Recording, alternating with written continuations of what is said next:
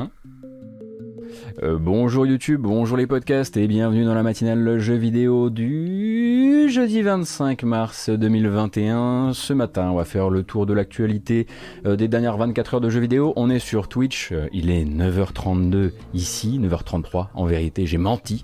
et on va parler entre autres euh, de euh, tout ce qui va toucher aux événements autour de l'E3 qui n'aura pas lieu, mais les événements à distance et des événements qui pourraient peut-être vous permettre à vous d'essayer des jeux. Euh, on va parler de Pokémon, on va parler de l'arrivée de très très grosses licences très porteuses sur le marché mobile, de World of Warcraft, de JRPG à l'ancienne également d'argent, un maximum d'argent, mais pas de scoop ce matin et pas de scandale non plus. C'est assez calme de ce côté. Et puis on en profitera aussi pour faire euh, un petit tour de ce qui s'est passé hier sur l'AG French Direct, hein, donc cet événement de présentation de jeux français organisé euh, par le site Actu Gaming. C'était sa deuxième édition. Il y a pas mal de jeux qui ont été montrés. Moi j'en ai sélectionné quelques-uns comme ça que je vais pouvoir euh, vous présenter ce matin. Et puis on est là, hein, nous, ce matin jusqu'à 11h30 euh, sur Twitch on fait ça du lundi au vendredi. Euh, on va commencer avec une bande-annonce et une bande-annonce qui est cool parce qu'elle a apporté une, un vrai, une vraie belle surprise à des fans qui se posaient la question euh, de est-ce qu'ils allaient encore avoir du contenu pour le jeu qu'ils avaient déjà pensé malgré le fait qu'il est sorti il y a quoi un mois et demi, quelque chose comme ça. une nouvelle bande-annonce pour du contenu pour Hitman 3. On va voir si ça se lance du premier coup. 47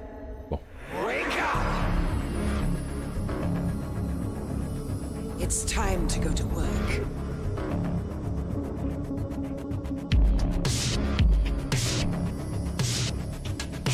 Don't you long for the old days, before things got personal? When it was all just about seeing those numbers grow in your bank account.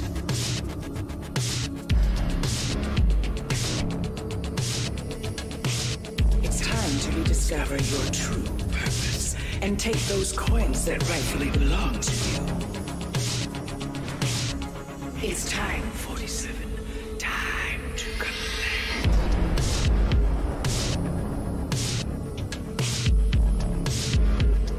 Nouveau DLC donc pour Hitman 3. Désolé pour ce petit faux départ, j'ai trouvé d'où venait le problème. Hein. C'est euh, malheureusement Firefox qui me fait encore des misères à l'occasion. Donc euh, Hitman 3 7 Deadly Sins, euh, donc annoncé par IO Interactive. voilà, en gros le projet Hitman 3 n'était pas tout à fait terminé pendant qu'on pensait en gros que la future vie du jeu allait se jouer à coup de, nouveaux petits contrats, de petites modifications de certains niveaux comme vous avez peut-être pu le voir euh, déjà euh, dans, euh, dans Asapienza, sur le Asapienza quand il y avait eu, quand il y avait eu la petite modification de la, de la map où il y avait un tournage d'un film d'action un peu façon Iron Man. On pensait qu'il allait y avoir des petites choses comme ça, mais a priori en fait ils partent sur un système de, de DLC payants qui seront 7 DLC donc à 5 euros chacun qui arriveront au fur et à mesure ou ou 30 euros pour le pack entier pour les 7 péchés capitaux donc avec le premier, l'avarice. Alors j'ai toujours trouvé ça un peu bizarre hein, qu'on dise avarice en français alors que greed me laisse plutôt penser à la cupidité. Mais bon, en français on dit l'avarice. Euh, donc qui nous permettra de revisiter des niveaux qu'on connaît mais qui seront, euh, si on comprend bien, visuellement thématisés euh, selon le péché capital concerné. Là en l'occurrence, bon bah ça se passe, ça va se passer dans le, dans le niveau de Hitman 3 à Dubaï, mais en lui donnant effectivement quelque chose d'un petit peu plus encore doré et complètement outrancier et en ajoutant euh, de nouveaux, euh, de nouveaux défis pour 47 et de nouveaux, euh, comme ça avait pu être le cas hein, par, par le passé, notamment sur Hitman, Hitman 2016, en ajoutant de nouveaux costumes, ce fameux costume en, feuille d'or, la canne qui s'appelle la canne du diable, qui est une nouvelle arme qui, qui sera liée à des nouveaux, à des nouveaux challenges, et une petite nouvelle pièce que vous avez pu voir dans la bande-annonce qui s'appelle The Greedy Little Coin, donc la petite pièce cupide, et dont on se demande du coup si elle n'a pas un pouvoir magique. je ne sais pas vraiment en quoi, euh, en quoi, euh, enfin, j'imagine qu'elle pourrait peut-être attirer plusieurs gardes à la fois. Enfin, on verra comment ça se, comment ça se, comment ça se goupille. En fait, ce premier chapitre-là, donc le péché capital de, la gride, ça arrivera le 30 mars. Hein. donc là, on est le 25 mars, c'est dans quelques jours à peine. Et puis comme ça, ça va être étagé au fur et à mesure. Euh, et on entend aussi dans la, dans bande-annonce une, narration qui est un petit peu différente euh, de celle, de celle qu'on va avoir euh, d'habitude dans la série, parce qu'on a vu hein, vraiment que Diana était, enfin, commençait à nous chuchoter de manière un peu, un peu démoniaque dans l'oreille. Est-ce que ça veut dire que le jeu va se permettre des délires un petit peu, un petit peu comment dire, ésotériques ou pas? On verra ça dans les, dans les temps à venir, mais voilà, le projet, en tout cas l'un des projets hein, pour Hitman, parce qu'il va continuer évidemment à avoir des mises à jour gratuites, comme il l'avait promis, euh, c'est euh, ce principe de 7 péchés capitaux.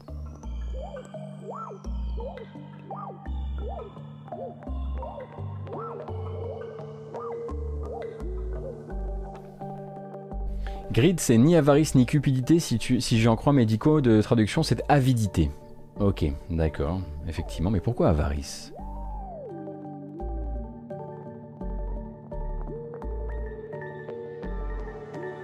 Enfin, je vous ai lancé sur un projet avec ça.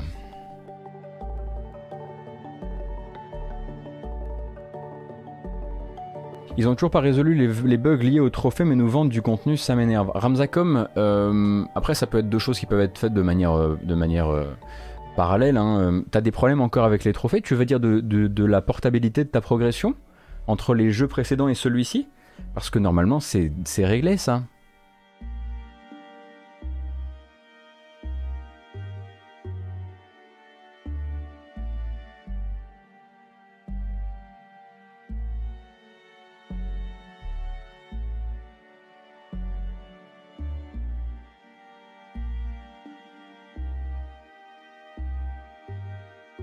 C'est laquelle euh, justement la, trad euh, la, oui on imagine que les, péchés, capitaux n'ont pas été euh, n'ont pas été effectivement créés en anglais. Vous, ouvrez un sous-débat.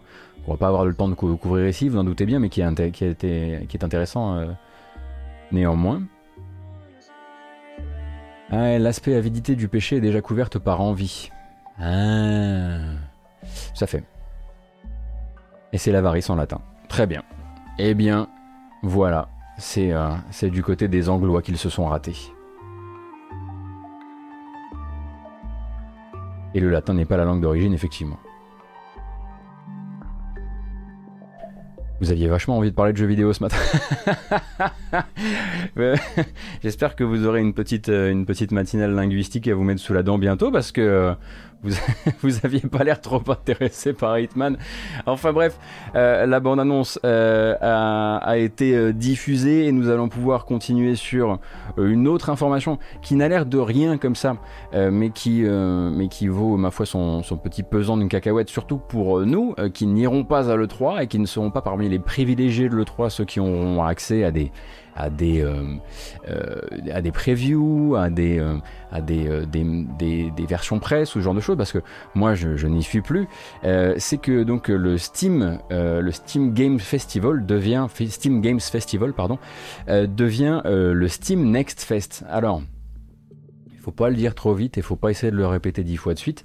Et donc le Steam Next Fest, c'est l'envie pour Valve de euh, faire correspondre un Steam Festival. Donc le Steam Festival, vous savez, hein, c'est cet événement qui permet notamment de mettre à disposition énormément de démos euh, pour, euh, pour les joueurs, mais aussi plein de live streams organisés par les développeurs sur la plateforme Steam. donc celui-ci, le but ce serait de le faire correspondre avec les dates historiques, on va dire, de l'E3, puisque cette fois-ci, en fait, le prochain Steam Next Fest, sera, prendra en fait, euh, comment dire, prendra un peu ses quartiers entre le 16 et le 22 juin. 16 euh, et 22 juin, donc ça nous amène pile poil sur les dates toujours en rumeur du côté de l'ESA qui, pour rappel, pendant que plein d'autres euh, événements sont en train de se, fabriquer, le French, enfin le French Summer Games, le Summer Game Fest, etc., etc. Euh, eh bien, le SA pense toujours qu'ils vont pouvoir, euh, eh bien, vendre euh, des, des, des places pour des conférences de deux heures à des gros éditeurs qui viendraient spécialement chez eux, qui paieraient pour spécialement chez eux faire un E3, évidemment une, série de, une série de conférences E3. et de fait, eh bien Steam se place là-dessus. ESA ou pas ESA, durant cette période-là, vous pourrez soit vous intéresser aux live streams qui seront ou pas diffusé par, euh, euh, l'E3, vous intéressez à tous les autres, parce qu'à mon avis, le projet de l'E3 risque probablement de capoter, ou vous pourrez jouer à plein, plein, plein de démos euh, qui seront donc résumées désormais sous le terme Steam Next Fest. et qui, encore une fois, témoignent de l'envie de Valve, qu'il avait déjà exprimé plusieurs fois, de pérenniser ce format-là. le problème, c'est que à chaque fois que Valve pérennise un truc, euh, c'est la curation qui va devenir un vrai, euh, un vrai bordel. Euh, vous savez par exemple hein, que on a commencé le Steam, les Steam Festival, il y avait quoi? Il y avait une centaine, une cinquantaine de, démos au début. Et, là, sur le dernier, on était à 500 démos. Alors, toujours avec la promesse de ne pas les voir disparaître à la fin des jours officiels de, l'événement. mais on imagine que s'ils font ça pour le 3, il y en aura encore plus et qu'il faudra encore plus eh bien, euh, d'autres gens autour, d'autres gens en périphérique pour, euh, pour vous aider dans cette curation. Alors, on essaiera, hein, peut-être ici, peut-être Atto aussi, hein, qui, le fait, le fait régulièrement. mais il faut se préparer en fait à ce que Steam essaie peut-être de se. et celle d'elle bien sûr. Il faut se préparer peut-être à ce que Valve essaie de se mettre en avant comme étant le, le provider, comment dire, le fournisseur euh, de, du côté direct joueur jeu euh, que, euh, bah, que plein d'événements E3 oublient encore de faire. Hein. C'est ce que disait il n'y a encore a encore pas très longtemps Reggie. Reggie fils qui disait en gros, je pense que ce que le SA est pas du tout en train de, comprendre avec leur envie de, refaire le 3 des le 3 entre friqués, euh, c'est que euh, les gens, plus que jamais, ont besoin d'un accès direct au jeu en ce moment. Et Steam a décidé, ma foi, de se placer comme intermédiaire pour ça.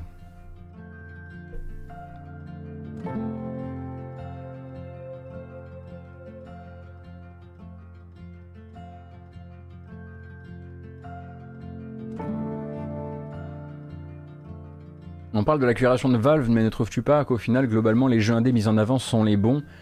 Euh, ils sont pris par la quantité Naden. Hein. Attention, je dis pas, hein, je dis pas qu'on se retrouve avec euh, avec euh, toutes les toutes les croûtes possibles et imaginables. C'est pas le cas du tout. Hein. Globalement, j'ai fait beaucoup de belles découvertes, mais c'est vrai que pour quelqu'un qui manque de temps, peut-être qu'il y a tout un, tout un univers en fait de, de curation à créer autour. Peut-être que la quantité n'est pas le problème, peut-être que c'est le classement, peut-être que c'est la mise en avant, peut-être que tu pourrais faire euh, tu pourrais faire euh, des, des, sous-pages sur Steam, euh, le futur du roguelite, je sais pas, comme ça, hop, les gens qui ont envie de faire du roguelite sont là, le futur du point and click, ce genre de choses, plus que simplement, bah, il y, a toujours les tags évidemment de Steam, mais il y aurait moyen de faire quelque chose d'un petit peu plus événementialisé au niveau de la mise en avant pour les gens, je pense. En, tout cas, s'ils veulent se placer comme un intermédiaire durant le 3 entre les développeurs indépendants et les et les, et les joueurs, il y a certainement des sous-systèmes à mettre en, place euh, pour ça. Le problème, hein, voilà, c'est que euh, c'était plutôt bien arrangé, j'ai trouvé la dernière fournée. Ouais, mais bon, si tu veux faire un E3... Euh,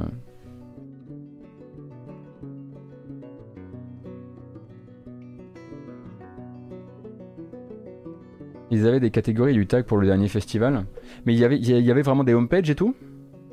C'est moi qui les aurais ratés C'est très possible, hein, GFX. Je vois que d'ailleurs tu n'es pas le seul à remonter cette info, donc... Euh.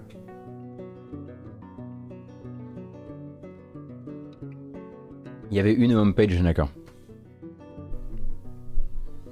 Hier, c'était une euh, petite... Euh, il y avait des pages par catégorie. Bon. La prochaine fois, je, prêterai peut-être un peu mieux les deux yeux, et peut-être un peu moins tôt le matin, parce que manifestement, c'est mon problème en ce moment. Le, euh, hier était une journée de communication pour euh, New Pokémon Snap, euh, qui, au passage, n'a pas montré véritablement de nouveaux trailers, mais s'est accordé quelques extraits de gameplay chez une série de, de, médias, notamment des médias américains, très en vogue, les classiques Game Informer, IGN, etc. Donc il y a une petite capture de gameplay là chez, chez Game Informer avec une discussion en arrière-plan entre euh, un, porte-parole des développeurs et un journaliste. Hello, friends, and welcome to New Gameplay today. I am your host, Alex Stadnick. Join with me, Et donc euh, nous euh, voyons un petit peu comment ça va se dérouler. Ça ne vous changera pas trop si vous avez connu euh, Pokémon Snap sur Nintendo 64. Ce sont, donc- des safari photos sur des, circuits préparés. Là, c'est dans des petites capsules qui s'appellent des Neo One. et où vous allez avoir comme objectif de prendre en photo des Pokémon sauvages dans une région qui qui s'appelle la région de Lental, je crois, et qui est une nouvelle région mais qui n'incorporera pas de nouveaux Pokémon. En revanche, elle incorporera beaucoup, beaucoup, beaucoup plus de Pokémon que Pokémon Snap, qui, euh, euh, ne contenait même pas les 151 premiers Pokémon. Euh, et là, le but sera donc de les prendre en photo, d'essayer de compiler des photos, vous en avez plusieurs sur la photo, euh, de les choper au bon moment, euh, avec donc la bonne expression, peut-être pendant qu'ils sont en train de manger, ou en train de dormir, ou en train de jouer, ce genre de choses. Et puis ensuite, vous pourrez faire noter par le professeur, qui peut-être s'appeler le professeur Chen, je sais pas, vos, vos photos, vous voyez, selon la pose, la taille, la direction, la manière dont il est tourné ou non vers l'objectif, etc., etc., etc.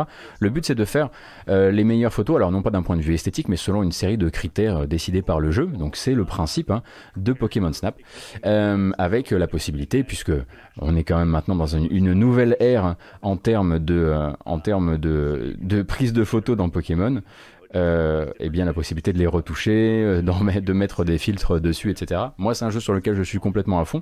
Et donc cette vidéo qui dure en tout, alors attendez, voilà, 5 minutes, va revenir sur les petites subtilités du gameplay, notamment, bah, là vous allez voir tous les réglages possibles, mais aussi euh, les subtilités, du gameplay liées au fait de pouvoir euh, euh, de pouvoir aussi se balader de nuit, ce que ça va changer dans votre manière de prendre des photos, la, mani- la manière dont il va falloir vous éclairer aussi, puisque vous allez devoir utiliser un objet spécial, une espèce de lampe de poche qui va vous permettre d'éclairer votre chemin, et donc il faudra aussi avoir bien éclairé le Pokémon au moment de le prendre en photo. Euh, oui, alors euh, si vous découvrez effectivement Pokémon Snap, c'est le gameplay. hein. Alors je sais que euh, pour le coup, beaucoup se disent, est-ce que c'est vraiment un jeu? Moi je pense que oui. Moi, je pense que je vais, rattraper mes, frustrations de Pokémon Snap à mort, mais à mort sur le jeu. Je suis très très chaud. Bah, déjà, je suis le genre de personne qui aimait beaucoup plus observer les animaux dans Red Dead Redemption 2 que de faire la campagne. Donc, effectivement, le jeu est un petit peu fait pour moi. Mais mais je rassurez-vous, si vous ne si kiffez pas. Il y a de très grandes chances, à mon avis, que d'autres fassent de très bonnes ventes sur le jeu. Euh, et euh, tout ça, ça donc euh, vise toujours. euh, c'est pour quand pour New Pokémon Snap? C'est fin avril, hein?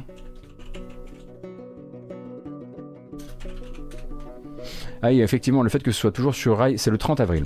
Euh, le fait que ce soit toujours sur rail est, forcément une frustration pour beaucoup de gens, euh, parce que plein de gens s'imaginaient que Pokémon Snap, ça allait du coup être euh, qu'un nouveau Pokémon Snap, ça allait être un open world. Or, non.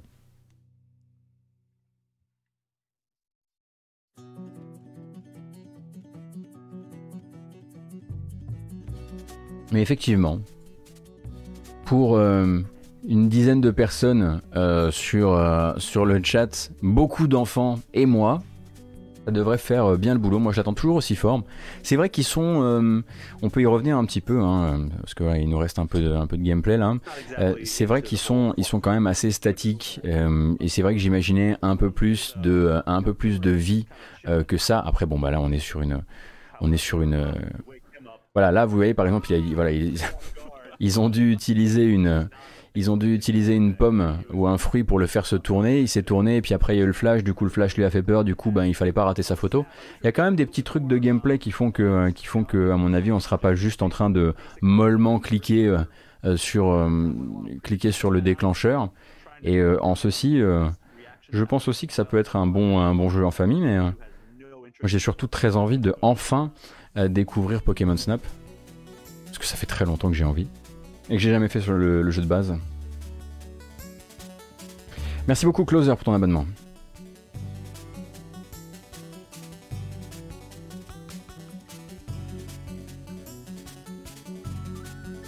Ah, ça marche The Damage. Je me disais bien, putain, je me disais, euh, le, le cloud il est... euh, Ok, ok, ok. Franchement, s'il y a une notion de découverte de secrets sur les circuits qui, sont, qui, sont, qui est bien implémentée, ça pourrait même faire un, un jeu fort sympathique. Ah oui, c'est vrai que il faudrait vraiment que je me penche sur la question des secrets dans le jeu. J'imagine que ça doit, quand même y avoir une, une dose de, un minimum de générosité là-dessus, n'est-ce pas, quand même? Allez, un minimum, quoi. Une autre bande-annonce qui est tombée hier et qui a fait grand bruit, mais pas forcément dans votre jeu vidéo, dans le jeu vidéo de, de plein d'autres gens et surtout dans le jeu vidéo des financiers qui vont pouvoir, à mon avis, se faire une petite moula pas dégueulasse avec ça.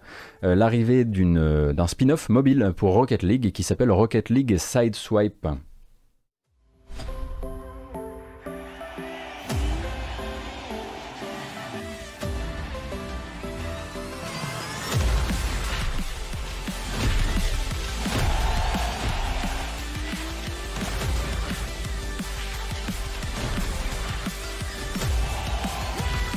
Attention, ça va vite. Hein.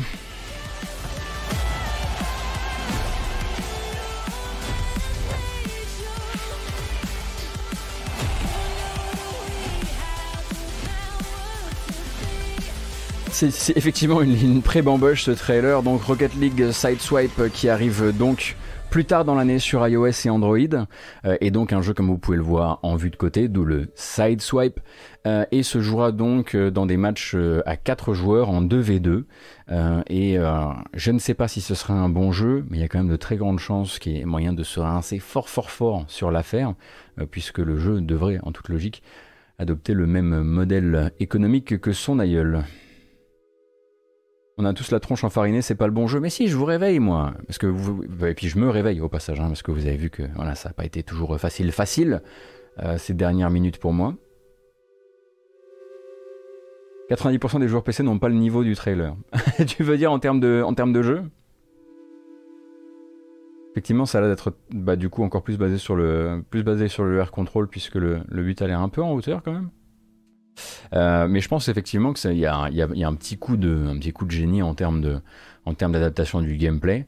Euh, il eût été euh, beaucoup plus simple de simplement sortir une version mobile. Elle doit exister au passage, je ne sais même pas, mais de simplement capitaliser sur le même jeu sur mobile. Or là, effectivement, le transposer en, en 2D, c'est vraiment pas con.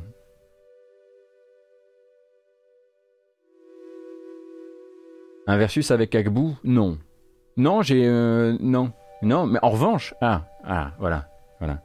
Euh, je vous passe l'info ici, vous en faites ce que vous voulez, mais Hubert de Gamecult a un niveau pas dégueulasse à Rocket League.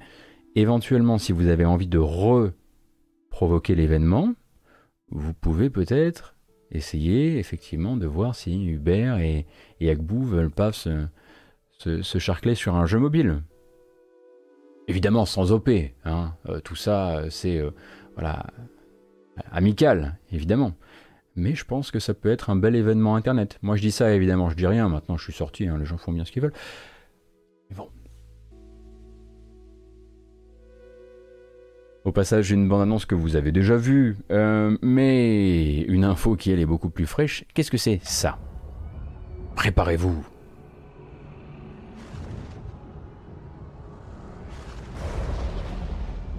La prochaine aventure classique de World of Warcraft, classique, euh, souvenez-vous, hein, euh, eh bien, euh, a été donc annoncée comme arrivant en bêta durant la dernière BlizzConline et la bêta est désormais ouverte. Si vous possédez un abonnement qui vous donne déjà accès à WoW et à WoW classique, vous pouvez vous inscrire grâce à un lien disponible sur euh, le site World of Warcraft euh, pour participer à la bêta qui permettra d'améliorer l'expérience. L'expérience, on rappelle, qu'est-ce que c'est C'est d'incorporer donc World of Warcraft classique. Le projet de base, c'est de dire vous avez la nostalgie de World of Warcraft, on vous redonne le WoW d'avant avec quelques petits, euh, quelques petites, euh, comment dire, lissages graphiques et puis euh, quelques, quelques adaptations, mais globalement le jeu tel qu'il fut avant l'arrivée des 36 extensions.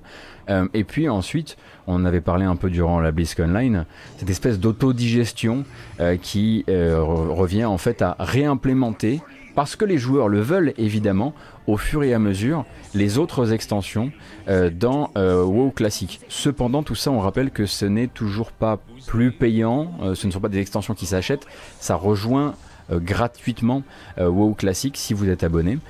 Ça peut susciter de l'abonnement en revanche, avec le choix toujours pour les joueurs de rejoindre ou pas la branche Burning Crusade ou de rester, comme le disait cette personne de chez Blizzard, c'était terrifiant, de rester pour toujours dans World of Warcraft classique. Et donc vous pouvez désormais rejoindre cette bêta si vous le voulez. Et dans ce cas-là, ce que vous pourrez faire, c'est soit créer un nouveau personnage, soit faire faire la copie d'un de vos personnages classiques existants pour qu'il soit utilisé dans cette bêta.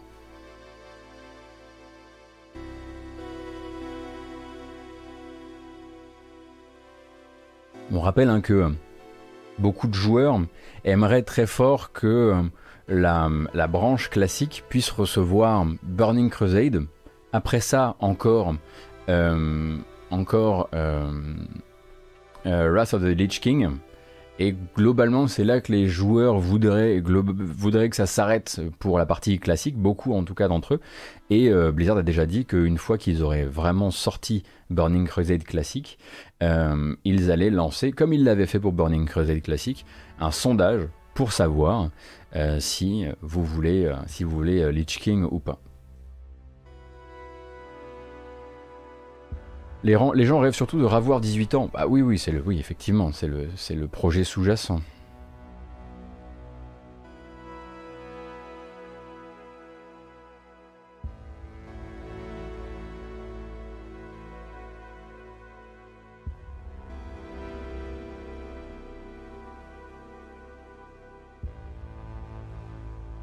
Après, j'ai l'impression que ce qui s'est passé du côté de WoW classique, c'est que ça, fait, ça crée des pics en fait, ça crée des pics d'abonnement.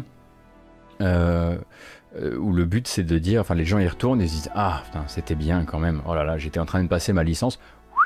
On passe à autre chose.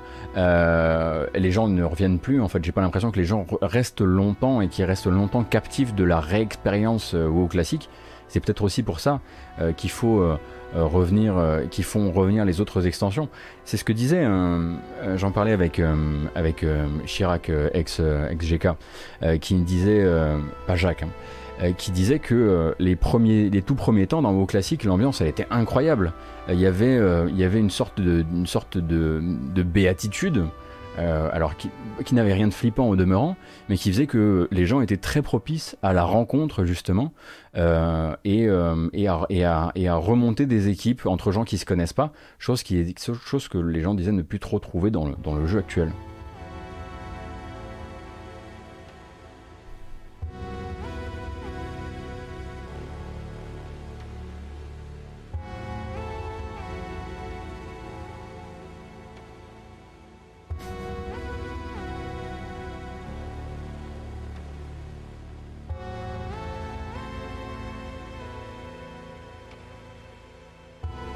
Attention, je dis plus que plus personne n'y joue, hein, Rolapin. En tout cas, si j'ai dit ça, c'était une, une, euh, comment dire, une sortie de piste de ma part.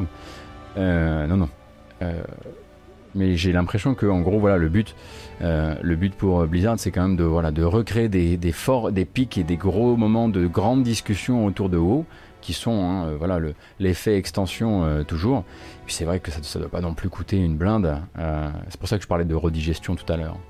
Mais en parlant de redigestion, mais en parlant de, jeux comment dire, beaucoup plus, beaucoup plus importants euh, pour le média que le petit World of Warcraft. Euh, si vous êtes sur iOS et Android, euh, voilà, le, le vient de sortir. Quoi. Je, je dis juste que le GOTY vient de sortir, c'est tout.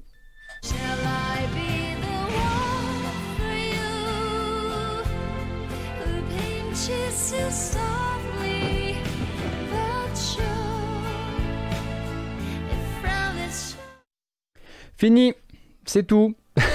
Il n'y en avait pas plus. Il n'y en avait pas plus dans le trailer. Euh, figurez-vous euh, donc euh, que Final Fantasy VIII Remake, qui est déjà sorti, hein, on le rappelle, en 2019, si je dis pas de bêtises, sur les plateformes habituelles, notamment la Switch et le jeu original donc sorti en 99, euh, fait son entrée sur iOS et Android. Et dans ce cas-là, en fait, Square Enix, ils ont pas le time. Ils ont pas. Il y a un fondu d'entrée, un fondu de sortie, un fondu de sortie. Le Stagios, il a fait ça genre au pas de course, et, et vous n'avez pas le temps de, vous voilà, de, vous, vous esbaudir sur ce qui est en train de, se passer. mais donc pour remettre un petit peu de contexte, comme dirait l'autre dans ce, projet. On est sur un remake entre deux eaux, voilà, pour être poli, euh, avec de meilleurs modèles 3D, euh, euh, des décors très souvent encore dans leur jus, lissés. Parfois des modèles de personnages qui sont considérés comme de l'arrière-plan et qui du coup sont, sont, sont flous, tout pareil. Euh, mais qui euh, effectivement ah oui c'est remaster. Euh, j'ai dit, dis remake remaster remaster. Mais ça reste quand même un remaster assez assez fainéant mais qui incorpore quand même deux ou trois trucs qui sont bah, qui changent vraiment la donne en vérité. Le x3 le x3 donc c'est la vitesse x3 pour toutes les petites longueurs que peuvent avoir tous les FF je le rappelle. Je suis pas du tout en train d'assassiner mon, mon FF8 d'amour car oui vous êtes sur le stream de quelqu'un qui euh, tient euh, non pas en haute estime euh, ludique ou scénaristique FF8, mais qui le considère comme un, jeu de cœur et, et un, jeu de, un sujet d'étude très intéressant, en plus de la musique évidemment. donc le x3 c'est très bien. Et puis si vous n'avez pas envie de et puis si vous n'avez pas envie de, vous frapper les combats si vous n'avez pas envie de rentrer dans le dans la question de la difficulté la possibilité de d'avoir d'avoir le mode invincible etc etc euh, bon, euh, très honnêtement, ma meilleure, euh, ma meilleure partie de FF8, c'était sur ce remaster, notamment grâce, grâce au x3. quand on se retrouve à devoir courir pour parce qu'on a envie de jouer au triple triad donc c'est le jeu de cartes interne du jeu meilleur jeu de cartes de la série Final Fantasy Final Fantasy pardon. Quand on se retrouve à devoir à farmer quand on se retrouve à voilà on a oublié un objet ou machin on est en train de faire une quête secondaire tout ça tout ça. Le x3 de toute façon c'est la vie pour quasiment tous les FF, euh, même si ça vous posera parfois des petits problèmes. D'ailleurs, Square Enix le, le rappelle dans la communication de cette version euh, mobile. Attention au x3 parce que quand vous allez vous, balader dans les, dans les décors, vous allez régulièrement, enfin, parfois ça va vous poser des problèmes parce que, bah, en gros, ça accélère juste le, rythme de défilement du, jeu. Euh, mais, mais voilà, si jamais vous n'avez jamais fait FF8, prenez-le pour ce que c'est. Et selon moi, ce que c'est, c'est que c'est un jeu qui avait euh, beaucoup d'argent euh, et, un défi impossible à relever, à savoir passer derrière FF7, et qui a tout tenté dans tous les sens, euh, trop partout, tout le temps, trop de sous-histoires, trop de personnages, trop de trop, trop, trop, trop. Mais en même temps, des moments, des moments inoubliables de partout. Et il faut juste faut prendre son cerveau de temps en temps, le, mettre dans un tiroir, le ressortir un petit peu plus tard. Et quand il vous pose la question qu'est-ce qui s'est passé, vaut mieux lui répondre un truc du genre euh, Laisse, laisse, je m'en occupe. Euh, parce que scénaristiquement, c'est pas toujours bien. Hein. Il y a beaucoup d'arcs qui s'ouvrent mais se, qui ne se referment jamais.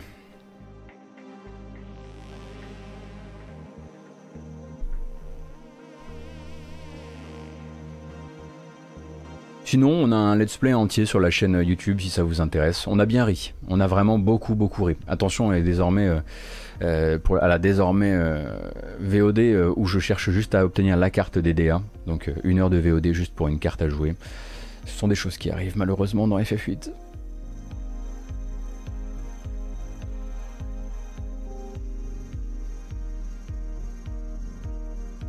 Mais je vous ai pas demandé vos petits avis sur mon jeu d'enfance, hein ah, force, ah, dès qu'on dit FF8, il y a toujours des mecs qui arrivent au frein à main, on les a jamais vus sur le chat, ils disent même pas bonjour. Oh, et là, ils arrivent, oui, c'est de la merde. Et, et, la prochaine fois, vous direz au moins bonjour. Rendez-vous compte, regardez, là, regardez, regardez, regardez, regardez. On les a jamais vus avant, les mecs. Ah, les fumesors. Ouais, ouais, ouais, ouais, ouais, ouais, ouais. Non, non, non. Non, mais vous m'avez énervé. Vous m'avez énervé, du coup maintenant, la matinale appartient à Von Yaourt. Si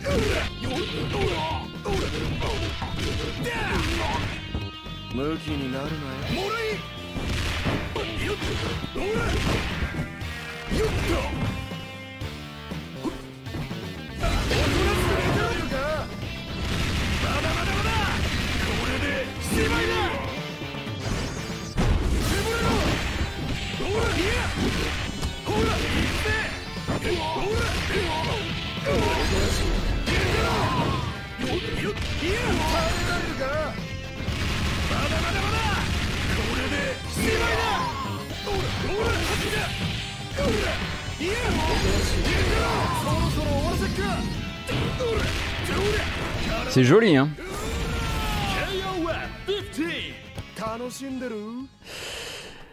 Shatter All Expectations. C'est donc le nouveau trailer, ce n'est jamais que le... Attendez, euh, juste que je me refasse un peu le 11e caractère trailer. On les a pas tous regardés dans la matinale, je suis désolé. Euh, pour euh, donc l'arrivée de il s'appelle comment? Yashiro Nanakase, si je dis pas de bêtises. Et, euh, donc, euh, j'ai eu l'impression d'entendre euh, dans la bande-son, est-ce que c'était une espèce de fausse reprise de Arashi no saxophone ou pas du tout? Arashi no saxophone, c'est un morceau de la série de la série est-ce que j'ai eu l'impression que c'était le Arashi no saxophone en gros du, en version, en, en, version peut-être Leader Price ou un truc comme ça?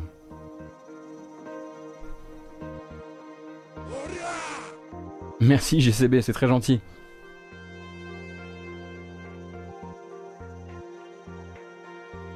Euh, il y a un lore de ouf entre ce perso et Yori. Tomazori, si tu veux, évidemment, nous, nous, faire, euh, nous faire profiter de ce savoir très fort et très puissant, euh, que dont je ne dispose manifestement pas, n'hésite pas. Le lore du perso, c'est que Yori lui a pris son. ou Lori, Yori lui a pris son spot à un concert et il entre dans le tournoi pour se venger. franchement, c'est presque Tekken Core, hein. C'est pas pour me déplaire.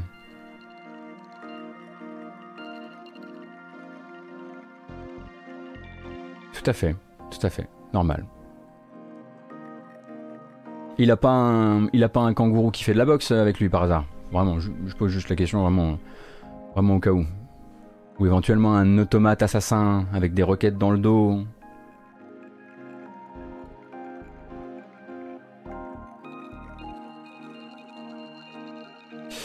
Euh, est-ce qu'il y a une date de sortie pour KOF 15 Toujours euh, point que je sache. C'est toujours le. Euh, attendez, attendez, attendez.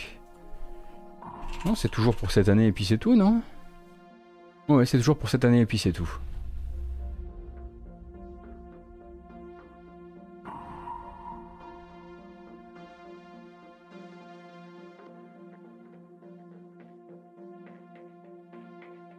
Oui, Serial Punk, t'inquiète, on en a déjà parlé. Effectivement, l'accès anticipé de Dorf Romantics euh, c'est lancé.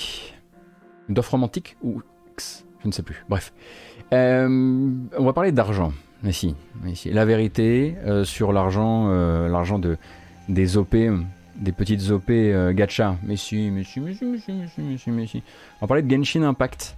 Genshin Impact, donc si vous ne connaissez absolument rien, euh, dont vous pourriez apprendre énormément euh, si vous décidiez par exemple de lire un très bon article de Jarod sur Gamecult euh, qui vous raconte ces 80 heures passées sur, sur Genshin Impact à ne pas dépenser un centime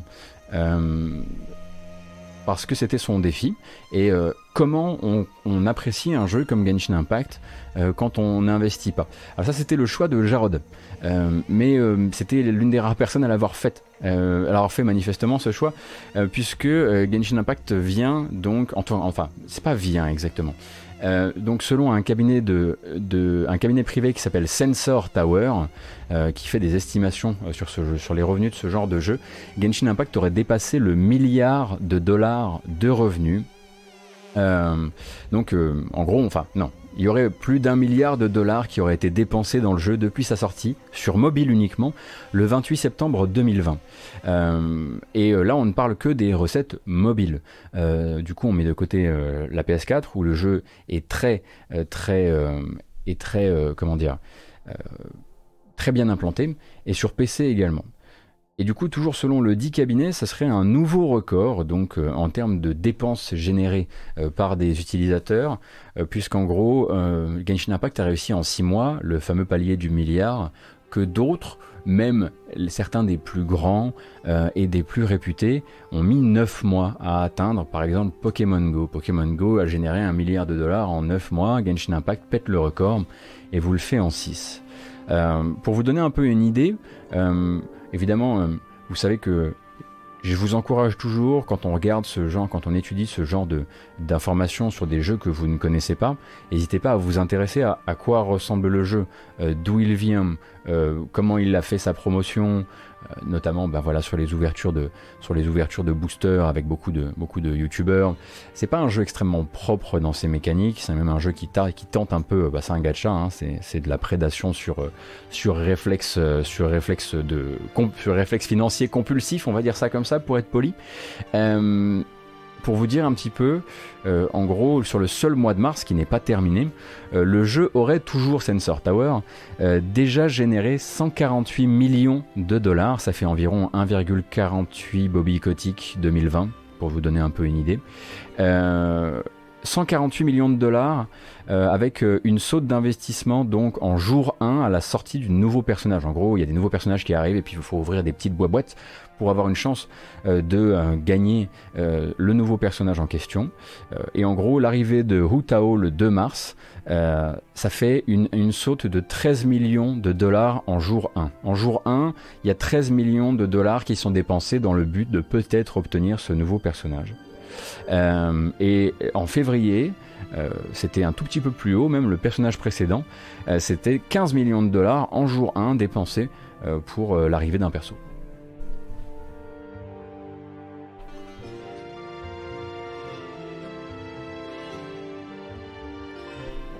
Oui, effectivement, j'utilise pas des bananes pour l'échelle, mais j'utilise des bobby cotiques désormais. Merci Madmasco. Merci beaucoup pour ta microtransaction. On va pas non plus euh, jouer les... Hein Bon.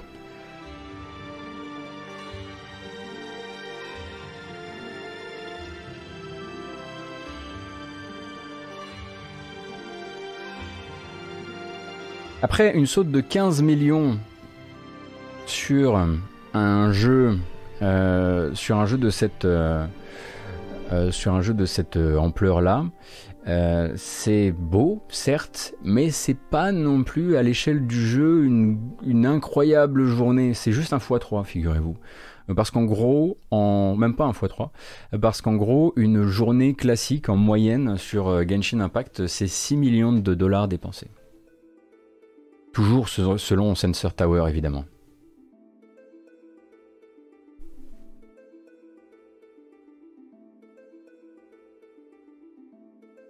Bien eu des trains de la hype, niveau 5 à 4000, à 4000% pour ton arrivée sur Switch. Sur Twitch, tu connais, c'est vrai. Et mon arrivée sur Switch bientôt aussi.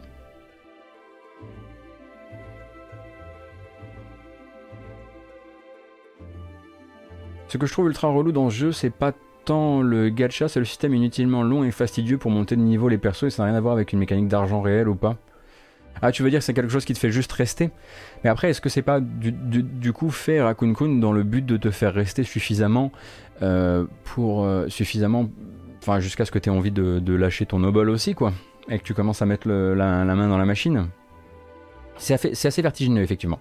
Et donc si vous posez la question, hein, on n'est pas sur le, euh, en Europe, on n'est pas sur le, le le podium en termes de dépenses euh, réalisées dans Genshin Impact. Euh, c'est sans grande surprise deux puissances asiatiques hein, qui, sont sur les, premières marches. la Chine représente 30% du chiffre des, dépenses réalisées dans le jeu. le Japon 27 et en bon troisième, on va dire, 18% des, des, dépenses et donc des revenus viennent de joueurs basés aux États-Unis.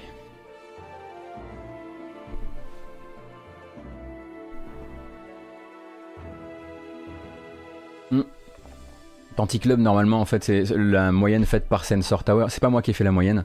Euh, euh, Sensor Tower a déjà en fait ce lissage-là en retirant les pics euh, des jours de sortie des personnages.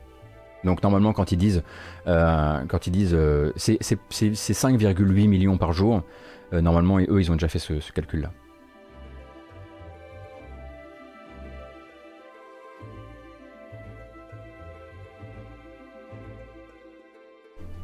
Et le jeu a une implantation qui est 60% euh, sur App Store. Je pensais que ce serait plus, c'est marrant. Mais du coup, voilà, entre, euh, App Store et, euh, Android, vous êtes, en 60-40. Donc après, c'est toujours des chiffres qui ne sont que fournis par un organisme externe qui a, fait, qui a pris des mesures avec les outils qui étaient les siens. je ne suis pas sûr que c'est le nom du studio, c'est MiYoYo? Ouais, MiYoYo. et le et l'habitude et de communiquer là-dessus.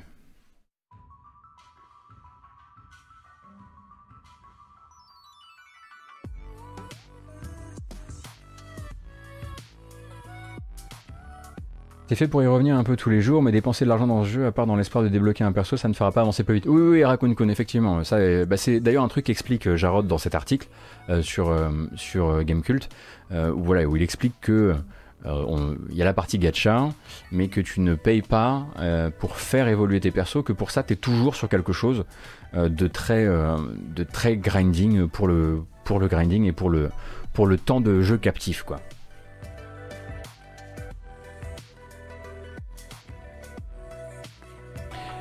Notre prochain trailer est une bande-annonce d'une extension euh, pour un, shooter, un brin rétro, euh, une extension qui avait été teasée en fin d'année dernière, si je dis pas de bêtises, elle n'avait pas encore de titre, c'est pour Iron Fury, et maintenant on sait que cette extension, euh, qui vise du coup cette année, s'appelle Aftershock.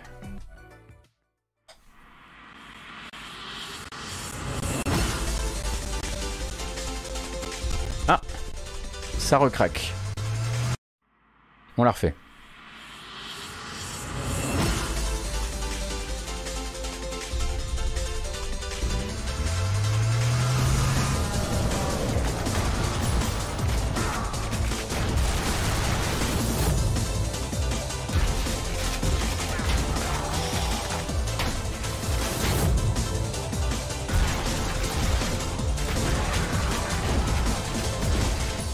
L'aurez compris, hein, euh, Iron Fury, c'est pas tout à fait un jeu de stratégie.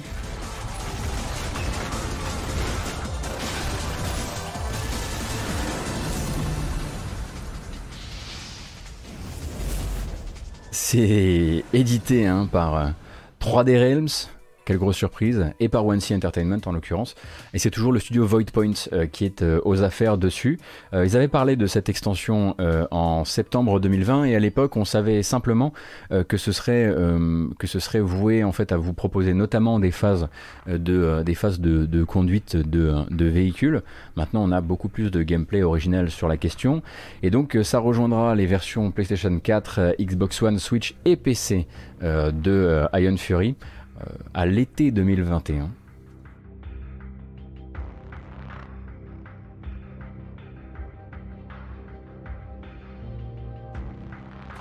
Et eh oui, j'avais complètement oublié ça, MXM. Qu'est-ce qu'il y avait dans le jeu? Attendez, parce que je peux pas juste prendre un info chat, il faut que je revienne là-dessus. J'avais complètement oublié ça.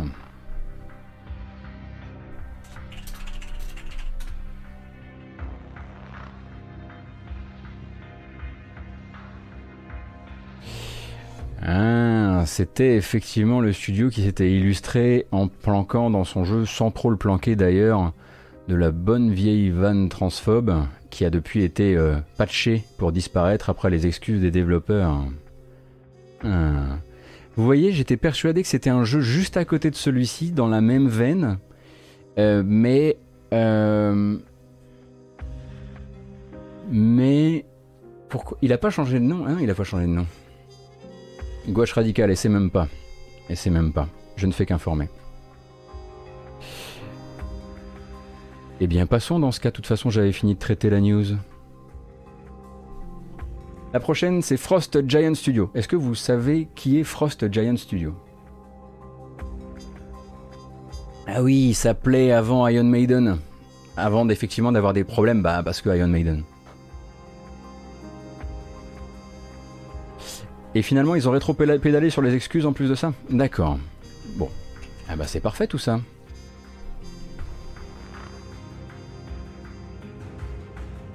En accusant la censure évidemment, bien sûr. Bon Quelle belle matinée on passe. Frost Giant Studios. Euh, c'est donc un studio monté par des anciens de Blizzard euh, qui, euh, alors, qui avait levé une premier, quelques premiers millions. Ils avaient levé un peu moins d'une journée de Genshin Impact. sur le premier tour d'investissement, 4,7 euh, millions de dollars en octobre dernier, euh, avec notamment, euh, avec notamment dans les investisseurs Riot, Riot Games qui avait filé un peu de blé, et donc c'est monté effectivement par les deux teams, Tim Morten et Tim Campbell, qui, qui donc sont des anciens de Blizzard. Alors Team 1, Tim Morten, était chargé de production sur StarCraft 2 et avant ça, il avait bossé sur la série Command and Conquer. Et Team 2, Tim Campbell, lui, euh, a officié en tant que euh, designer principal sur la campagne de Warcraft 3 de Frozen Throne, euh, avant d'aider un peu ensuite sur System Shock 3, bon, qui est toujours un projet dans les limbes, et sur Wasteland 3, où il a officié en directeur du design. Et donc les deux teams se sont retrouvés pour monter Frost Giant, qui est un studio qui va bosser sur un jeu de stratégie temps réel, venant de gens qui ont bossé sur Warcraft 3 et sur Starcraft 2. Rien de vraiment surprenant à ça. Ils avaient monté 4,7 premiers millions de... Ils avaient levé, pardon, pas monté, 4,7 euh, millions de dollars en octobre dernier et ils ont réussi à en relever 5 de plus à l'instant. Le but étant euh, pour eux de euh, monter un maximum en, charge sur la constitution de cette équipe. Et de vraiment installer le studio, ainsi évidemment que de financer une partie du développement de, leur projet. D'ailleurs, au passage, ils en ont profité pour confier le, boulot de chief architect à James Hanalt, qui est en fait lui un ancien aussi de StarCraft 2, puisqu'il était euh, ingénieur principal. Alors je sais pas si on peut vraiment euh, euh, lead engineer, est-ce qu'on peut dire ingénieur principal sur StarCraft 2 Bon, c'est en tout cas le boulot qu'il occupait sur, sur StarCraft 2 et, ensemble, eh ils vont tranquillement, bah, partir sur ce projet de jeu de strat temps réel qu'on espère évidemment au niveau de ce que les fans de STR peuvent attendre quand on leur dit euh, bah écoutez, euh, il va y avoir, euh, un jeu de, strat par des anciens de Warcraft 3 et de, Starcraft 2 quoi.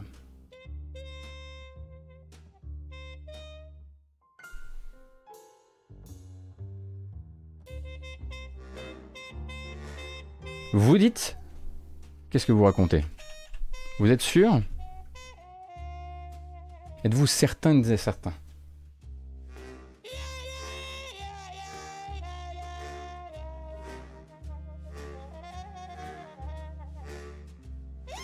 Non. Hein. Mm, mm. Pareil.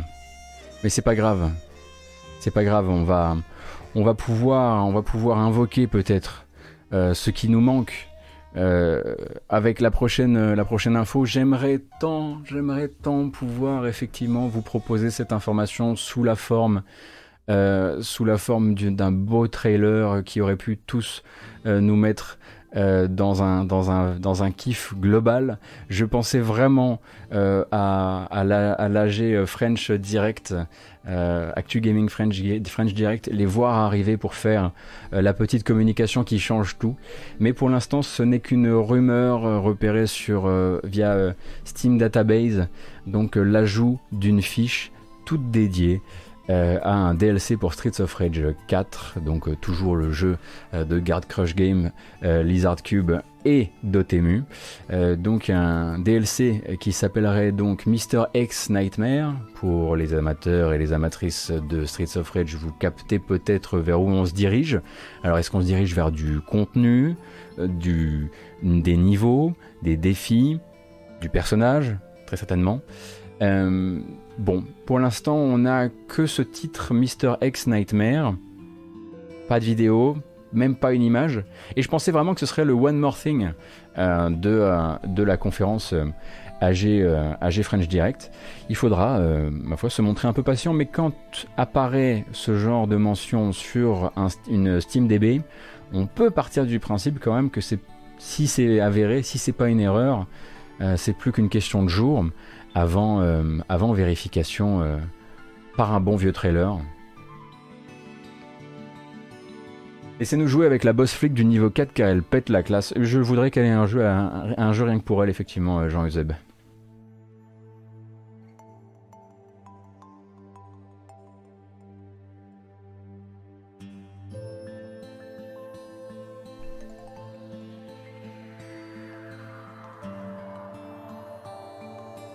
Oui, effectivement, il y a plusieurs euh, musiques de Xenoblade Chronicles dans la liste.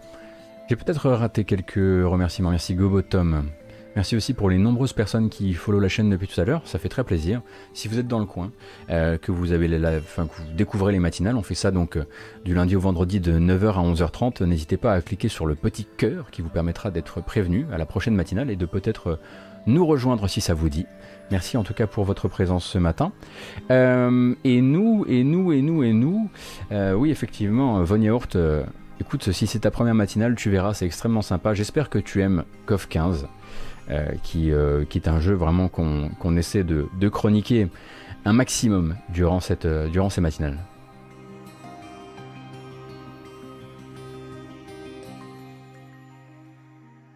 Et en fait, il y avait bien un One More Thing durant, durant la G French Direct. Est-ce que c'était est-ce que c'était le One Morphing que j'espérais?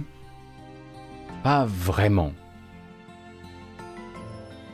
Je dirais même plus pour moi qui attendais l'arrivée de Dotemu et de Guard Crush Games et de Lizard Cube pour nous montrer du Streets of Rage 4, pour moi ce fut plus choquant encore. Allons-y.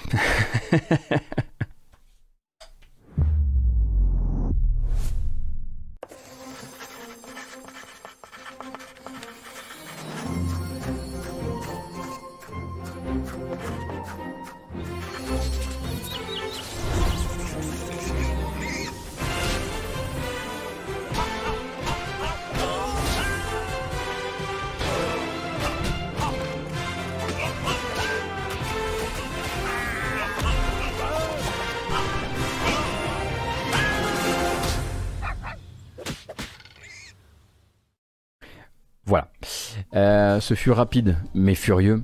Euh, l'arrivée donc et l'annonce par Microids, qui n'a pas toujours au mieux possible traité malheureusement la série Astérix euh, récemment, de Astérix et Obélix, traduction française du sous-titre Baffez-les tous, qui est donc un beat'em up qui effectivement essaie de tirer un petit peu, ma foi, son épingle du jeu en nous rappelant peut-être euh, les années, euh, les années euh, beat'em up d'Astérix, de, les années 16 bits, que ce soit les années Infogrames ou les années Konami. On rappelle qu'il y, y, a du Astérix chez Konami aussi. On espère d'ailleurs que le jeu sera plus en termes de gameplay proche d'un jeu Konami que d'un jeu Infogrames.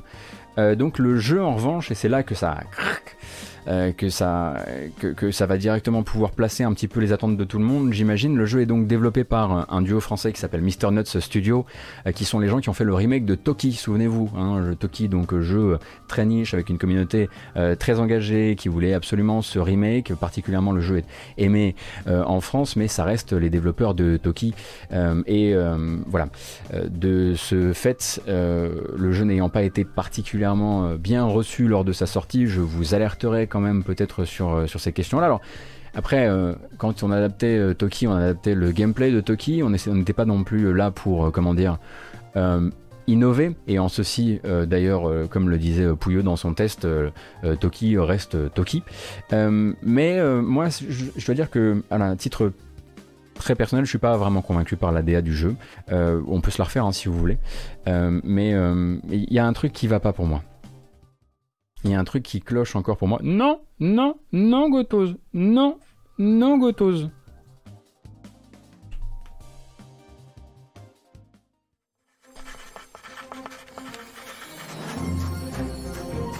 Je sais pas, j'ai l'impression que. Euh, en fait, on est très proche d'un rendu bande dessinée, mais en même temps, il y a un aspect plat euh, et pas tout à fait colorisé comme euh, j'imagine. Ouais, il manque peut-être, je sais pas, il manque quelque chose. J'ai l'impression qu'on est, j'ai l'impression que c'est une, un truc qui pourrait être amélioré pour devenir le rendu final. Peut-être le manque d'ombrage, je sais pas effectivement.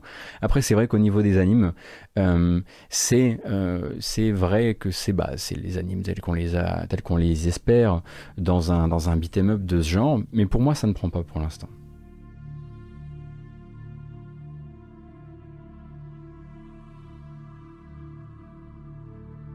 Et puis peut-être aussi euh, que... Euh, enfin, j'ai du mal à l'expliquer en fait. J'ai l'impression de manquer de vocabulaire. Euh, c'est pas, pas étonnant non plus. Hein. Je suis pas un spécialiste en direction artistique, mais et surtout en BD.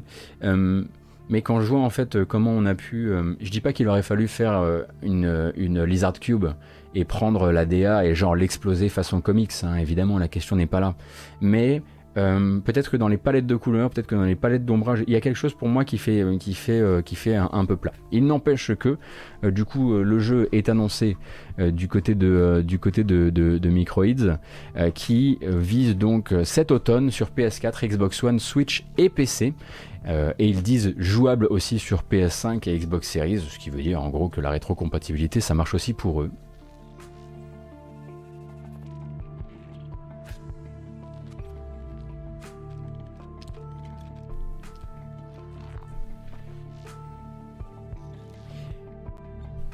Vous voyez, c'était Astérix qui nous manquait. Avec Astérix, hop, on les tient les gens. J'ai l'impression, hein. J'ai l'impression que là, on est plus ou moins, euh, plus ou moins dedans, quoi. Hmm?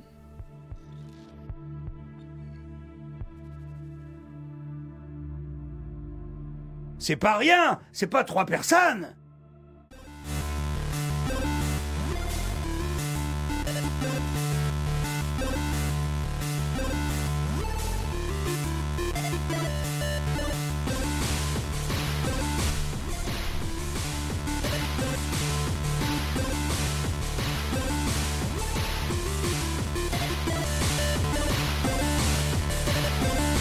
C'est la bamboche.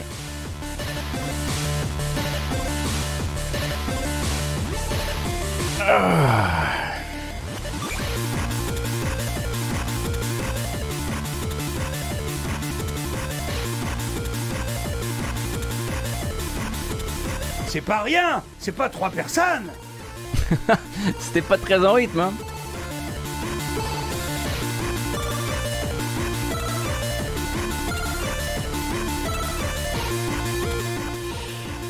Merci toutes et tous d'être là encore une fois hein, ce matin euh, pour la bamboche qui sera effectivement euh, annoncée par différents samples euh, désormais. quelle folie de vous savoir quasiment tous les matins désormais à 1500 à un moment ou à un autre de, du programme. On est donc là du programme. Le mec a 78 ans quoi. on est là donc du lundi au vendredi de 9h à 11h30 pour faire l'actualité jeux vidéo et pour revenir un petit peu sur les annonces, les, les scoops, les scandales, les sorties, les dates. Et puis une fois qu'on aura terminé cette bamboche, ma foi, nous nous intéresserons à certains jeux qui ont été montrés durant le l'AG French Direct d'hier et qui ne s'appellent pas Astérix parce que celui-ci on en a déjà parlé.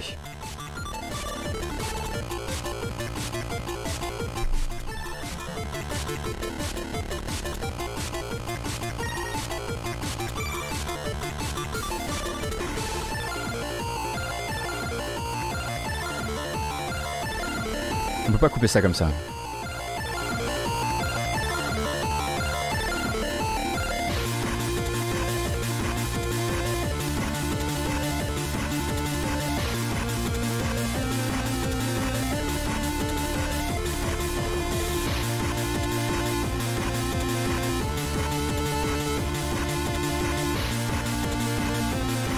Qu'est-ce que vous me faites pas faire C'est terrible. Hein on fait plus la fête. La bamboche, c'est terminé.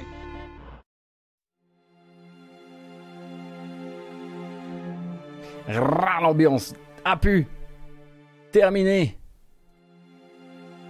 Ah, la tristesse absolue du truc. Hein. Bam, le mec arrive, une ambiance de merde. Incroyable. Hier, c'était donc l'AG French Direct, un événement de seconde édition hein, de euh, l'événement organisé par euh, Actu Gaming, euh, qui donc maintenant réunit des développeurs indépendants, français ou francophones, puisqu'il y avait également des Canadiens, mais pas que d'ailleurs, pour parler de pour parler de leurs projets en cours. Alors il y avait des projets qu'on connaissait un peu, d'autres qu'on découvrait pour l'occasion.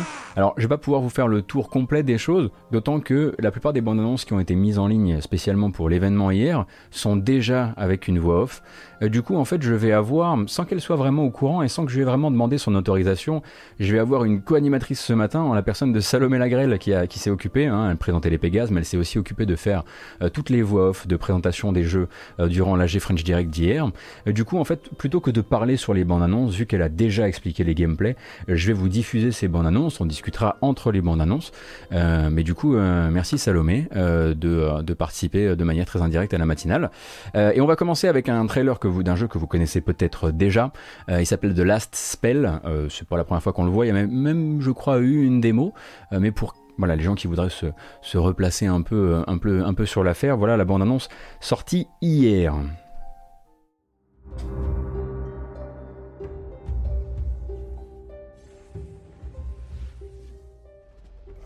The Last Spell est développé par le studio lillois CCCP et s'apprête à sortir très bientôt sur Steam. Dans ce tactical RPG mêlé à des éléments de roguelite, votre groupe de héros devra défendre le dernier bastion de l'humanité. Chaque nuit, vous ferez face à des hordes de centaines de monstres et vous devrez tous les tuer avant qu'ils n'atteignent le centre de la ville car cela entraîne la fin de la partie. La tâche sera rude, mais vos héros endurcis ont à leur disposition de nombreuses attaques dévastatrices pour être victorieux. Dans The Last Spell, chaque compétence que vous utiliserez dépend des armes que vos personnages portent sur eux. Pour gagner, il faudra gérer ses ressources, l'optimisation des dégâts et la synergie entre les personnages. Mais le game over est fréquent et votre stratégie sera amenée à être repensée et améliorée. Pendant la journée, vous pourrez construire de nouveaux bâtiments indispensables à votre victoire, comme un temple, un puits de mana, une auberge et bien d'autres. C'est également l'occasion pour vos héros de reprendre quelques forces et de construire des défenses à votre ville afin de tenir la nuit suivante. Les fortes en, en voix off hein, quand même. The Last Spell sera disponible prochainement sur Steam. En attendant, n'oubliez pas... Oh, désolé, j'ai coupé Salomé. Désolé Salomé. Euh, du coup, 2021 sur PC, donc ça vise effectivement cette année. Euh, donc The Last Spell, vous l'aurez compris, a quand même une composante roguelite assez forte. C'est un truc qu'on retrouve assez régulièrement hein, dans euh, les dans les jeux de cette présentation AG French Direct. Celui-ci a donc voilà combine d'un côté du du roguelite et de l'autre du tower defense. Alors vous, vous parliez de They Are Billions, effectivement ça ça rappelle ça rappelle un peu ça aussi. et donc il y a toujours une démo qui est disponible si vous voulez essayer le jeu. Euh, c'est développé effectivement par CCCCP. Hein, euh, voilà, CCC. Non sinon j'avais un, P de trop, euh, qui eux sont basés à la pleine image à Tourcoing, comme plusieurs développeurs d'ailleurs hein, de cette présentation. Et, donc bah voilà, c'est bien de savoir en tout cas qu'ils qu'ils maintiennent pour cette année. et du coup, alors on n'a pas de thune pour faire un jeu complet, on fait un roguelite, mais Raptor, mais tu pourrais pas être plus dans le faux, rends-toi compte, un bon roguelite, le travail qui doit être fourni derrière pour rendre, ça, pour, donner de la, de, la, de la variété à tout ça, c'est pas si simple. Alors après qu'il y en ait trop et que ce soit pas votre truc, d'accord, mais de là à dire que c'est des jeux sans travail, ça je, je peux pas vous laisser dire ça ici. On se croirait chez Agbou, sérieusement. Vous avez vu comme j'en ai mis une petite à canard PC au passage là? Quel plaisir. Quel plaisir. Hmm. Merci beaucoup, euh, Mister Pu, pour tes 5 gifts. Merci infiniment pour ton soutien. Euh, et on continue donc avec le prochain jeu de la sélection. Malheureusement, le prochain jeu de la sélection, s'il a l'air de tourner plutôt bien, d'avoir un gameplay plutôt. Attention, c'est un roguelite. Alors, attention, c'est des jeux sans. C'est un truc de fainéant, mais. Euh, il n'y a pas. On n'entend pas le sound design du jeu. Très malheureusement. Euh, et il s'appelle B-Bots et ça m'a l'air d'être du, du twin stick plutôt intéressant. Roguelite est actuellement en cours Coucou, de développement. Salomé. Merci Salomé. Il fait peau neuve et nous présente aujourd'hui de nouvelles images. Dans Bibots, vous incarnez Taillard, un membre du peuple Krob, des explorateurs et ingénieurs de renom. Donc j'ai l'impression qu'il y a la bonne patate, euh, en tout cas sans la partie, euh, sans la partie sonore qu'on n'a pas encore. Dans Bibots, les combats sont au cœur du jeu. Vous incarnez un personnage vif qui devra esquiver les attaques ennemies tout en utilisant son arsenal grandissant pour les détruire. Moi, je suis ok avec le fait que le jeu. Que vous allez explorer sont générés aléatoirement à chaque partie. Voilà, soit en génération procédurale, euh, vous rappelle des jeux qu'on a déjà vus, notamment en termes des éclairages. Enfin là, effectivement, on dirait Dungeon of the Endless. un challenge grandissant tout au long de votre aventure. Pour relever un tel défi, c'est clairement pas un, un, monument d'originalité, j'imagine, mais ça a l'air de très bien bouger et c'est peut-être le plus important pour moi.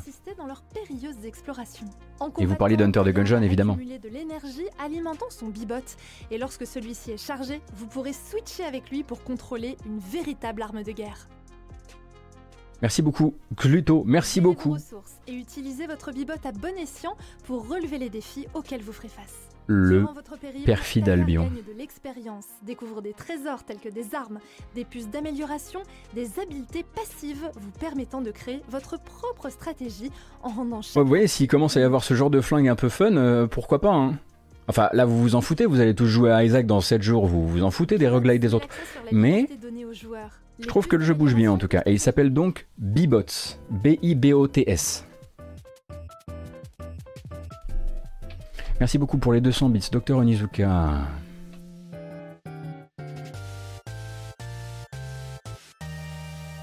Le perfide Albion qui est venu, qui est venu faire sa microtransaction. Merci infiniment.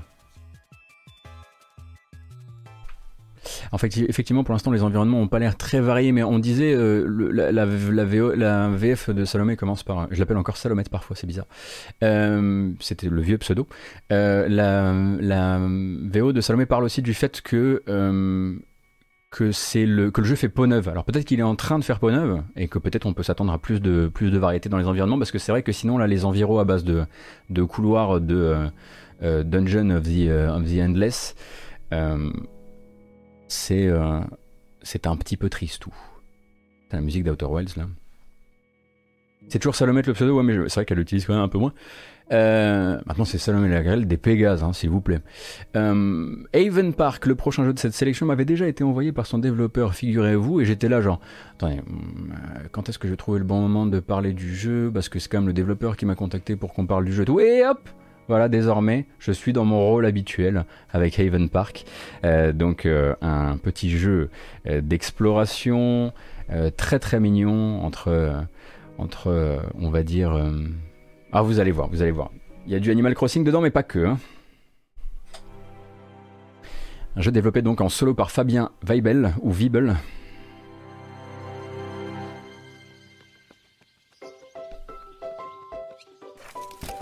Et qui nous arrive très bientôt en fait. Haven Park, c'est un jeu du 15 avril sur PC. Donc c'est A Shorter Hike avec des quêtes euh, et des petites, euh, des, petites relations avec des personnages de cet euh, univers qui rappellent, elle, plutôt Animal Crossing.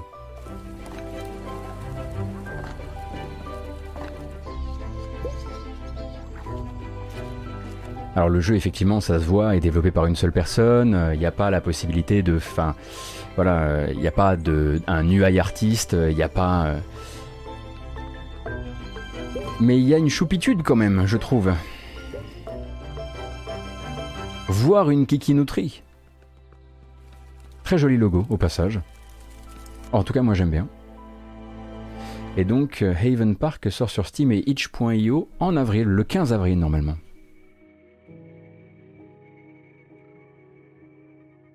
Ah bah je je suis bien content que ça vous plaise. Parce que le prochain, je peux vous dire que question euh, choupinou kikinou, ça va vous calmer tout de suite. hein. On va partir sur de la terra- terraformation martienne là. Pourquoi on n'a plus de background? Qu'est-ce qui s'est passé?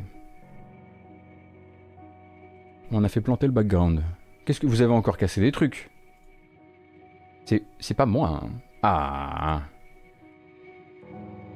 Ah voilà. Un petit peu de cyberpunk. Donc, terraformation martienne avec un jeu qui s'appelle Terraformers. Alors, n'ayez pas peur, la bande-annonce va commencer avec quelqu'un qui vous parle. Alors, la personne ne va pas vous mordre, il est développeur. hein. vous êtes gentil avec le développeur et vous allez voir un petit peu de quoi, de quoi a l'air le jeu euh, que vous pourrez essayer très bientôt via un prologue gratuit. C'est parti. Salut à tous. Bonjour. On aimerait vous montrer euh, le jeu sur lequel notre petite équipe indé travaille depuis un certain temps maintenant. Alors Terraformers est un jeu 3X. Euh, c'est un peu comme 4X mais sans le dernier X de l'extermination, donc pas d'ennemis, où le but est de coloniser et éventuellement terraformer euh, Mars. Alors moi les 4X sans combat ça me branche toujours. Euh, le joueur, au cours du jeu, doit explorer la planète pour découvrir des ressources, établir des villes, attirer de la population, s'assurer de son soutien, et pour cela, probablement rendre la planète plus vivable et plus habitable en, en la réchauffant et en y rajoutant la vie petit à petit. Le joueur commence avec un petit groupe d'explorateurs sur Mars, avec le but d'établir une première base de la développer et d'explorer la planète pour y découvrir des ressources. Donc tel que le jeu nous est présenté, on comprend que le but final, désolé hein, Alexis de t'avoir coupé ainsi, toi qui développes le jeu, tu le sais mieux que moi, euh, le but sera de créer vraiment des sociétés sur Mars euh, et donc de euh, découper, la, de se partager, on va dire, la planète en régions, régions qui vont avoir des villes, euh, des villes qui vont avoir, qui vont avoir des relations politiques entre elles, euh, et avec donc, en utilisant les représentations martiennes les plus récentes en termes de topographie, topologie euh, de la planète. Topographie. Alors au niveau de- du design du jeu, on essaie de- d'avoir un design qui est pas trop aérien ni spatial, mais plutôt quelque chose de terre à terre, c'est-à-dire qu'on essaie de mettre de la texture et on essaye vraiment de... Est-ce qu'on pourra faire du découpage électoral pour faire élire Charles Pasqua? Toujours, on sait qu'ils auront une euh, sensibilité sur la conquête martienne. Et à travers ces peintures, on va raconter cette histoire du futur. On va essayer de séduire. donc les concept artistes sur le jeu. En bref, on, on voit que donc ils sont sur, euh, ils sont a priori en travail plutôt en mode, euh, en mode euh, home office, on peut dire ça comme ça. Euh, mais le jeu en fait va se, présenter euh, très rapidement à nous via un prologue gratuit euh, qui lui s'appelle, attendez, je vais pas vous dire de bêtises, Terraformers First Step on Mars, First Steps on Mars. Et normalement cette démo là est censée arriver sur Steam aujourd'hui. Du coup, si ça peut vous intéresser, n'hésitez pas à googler Terraformers First Steps on Mars. Et donc un 3X, euh, un 3X donc euh, c'est le 4X mais sans le, sans le X de l'extermination. En quoi ça se euh, différencie d'un city builder? La question était posée sur le, le chat. Je pense qu'il va y avoir plus de gestion peut-être de ressources et de différentes villes justement. C'est peut-être c'est peut-être juste une question d'échelle.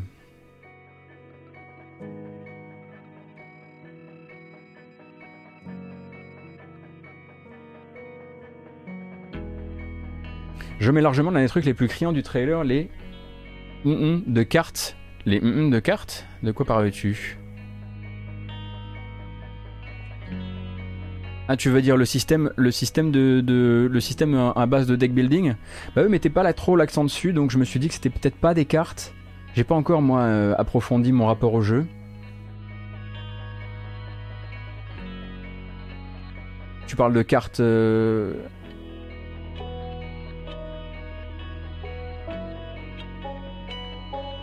Oui, je peux vous mettre la musique un peu plus fort si vous avez envie de chialer en paix, pas de problème.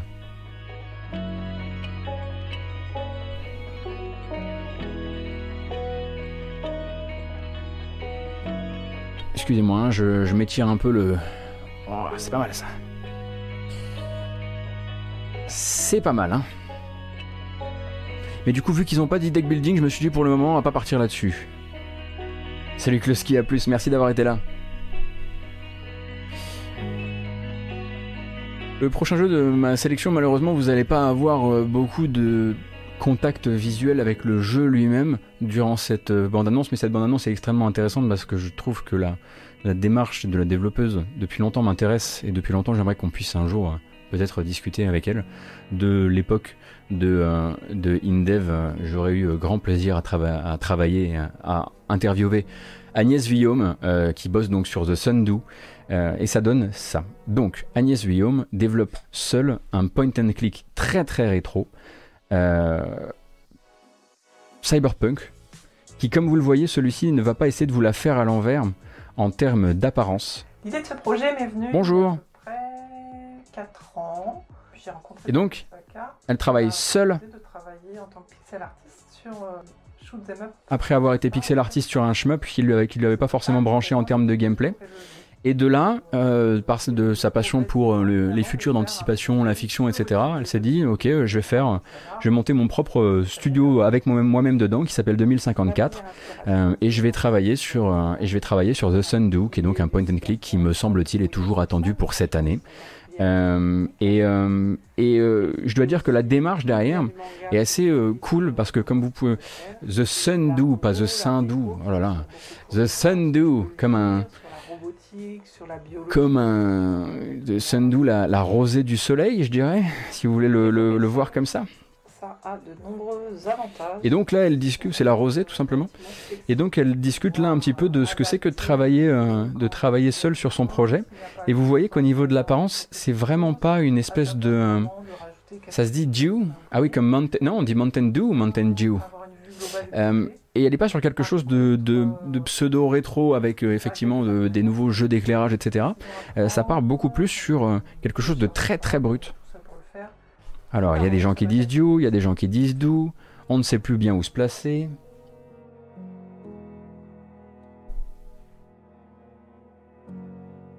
Mais voilà, le jeu, effectivement, est, en, développement depuis un certain temps maintenant et vise, Agnès Vuillaume en tout cas vise pour son jeu euh, 2000, euh, 2021. Et elle aussi travaille justement à la pleine image.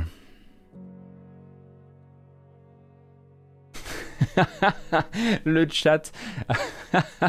Après l'avarice, Sundew ou Sundew Et une excellente question de Raptor 21000. On disait comment en latin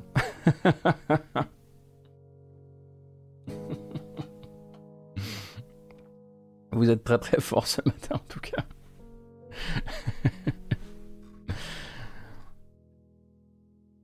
Vous dites pas Stardew Valley Les Stardew Valley ah, ah merde, ils disent Stardew. Ah, ils m'ont bien eu. Oh là là ils m'ont bien niqué. Euh, L'autre euh, prochain, en tout cas, jeu de cette sélection, bon, euh, n'est pas particulièrement, on va dire, comment dire, enfoui. euh, c'est pas difficile de le trouver puisque c'est une, édition Arte. Euh, il s'agit de Inua. Et en fait, Inua, vous l'avez déjà vu, c'était une des bandes annonces un peu exclusives de la cérémonie des Pégases. Euh, et ça donnait ça. C'est très joli. Et ça vous rappellera peut-être d'autres projets qui s'étaient lancés cette, cette envie de faire euh, un jeu d'aventure euh, en terre inuite.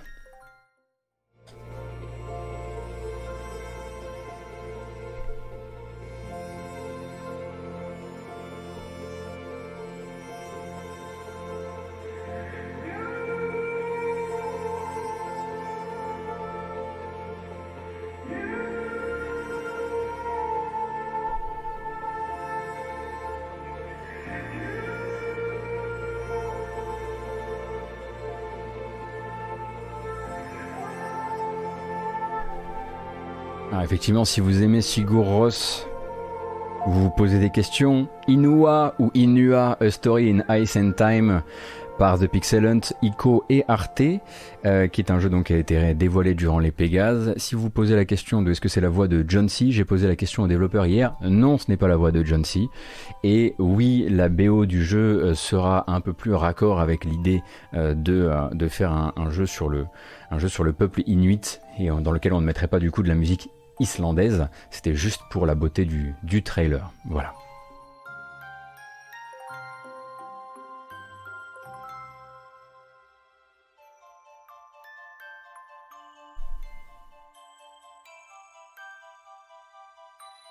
Yancy ou Jancy Lâche- Lâchez-moi maintenant, laissez-moi tranquille. Dernier jeu de la sélection, vous l'avez peut-être déjà apparu, euh, vous l'avez peut-être apparu, vous l'avez peut-être vu apparaître peut-être durant la cérémonie des Pégases, c'était le meilleur jeu étudiant des Pégases, et on a eu une bonne nouvelle durant l'AG French Direct. Euh, du coup, là encore, il y a un développeur qui va vous regarder dans les yeux et vous parler, n'ayez pas peur, hein, ils sont gentils. Hop, c'est parti. Je m'appelle Simon. et je Bonjour, suis Simon. sur. Donc, comme vous l'avez compris, Symphonia est un jeu de plateforme en 2D axé autour de la musique orchestrale et de ses instruments. Alors eux, incarnez Philémon, un violoniste de talent dans une ils vont devenir méga riches. de Symphonia. Philémon peut utiliser son violon et son archet pour trois actions principales. Se planter dans des coussins de velours afin de se propulser dans une direction, frapper des surfaces dures afin de rebondir sur le sol, et enfin jouer de son instrument afin d'enclencher des En tout cas, c'est tout ce qu'on leur souhaite, évidemment. utiles et quelquefois franchement impressionnants. Une sorte, effectivement. Allez, moi, ça, comme c'est beau.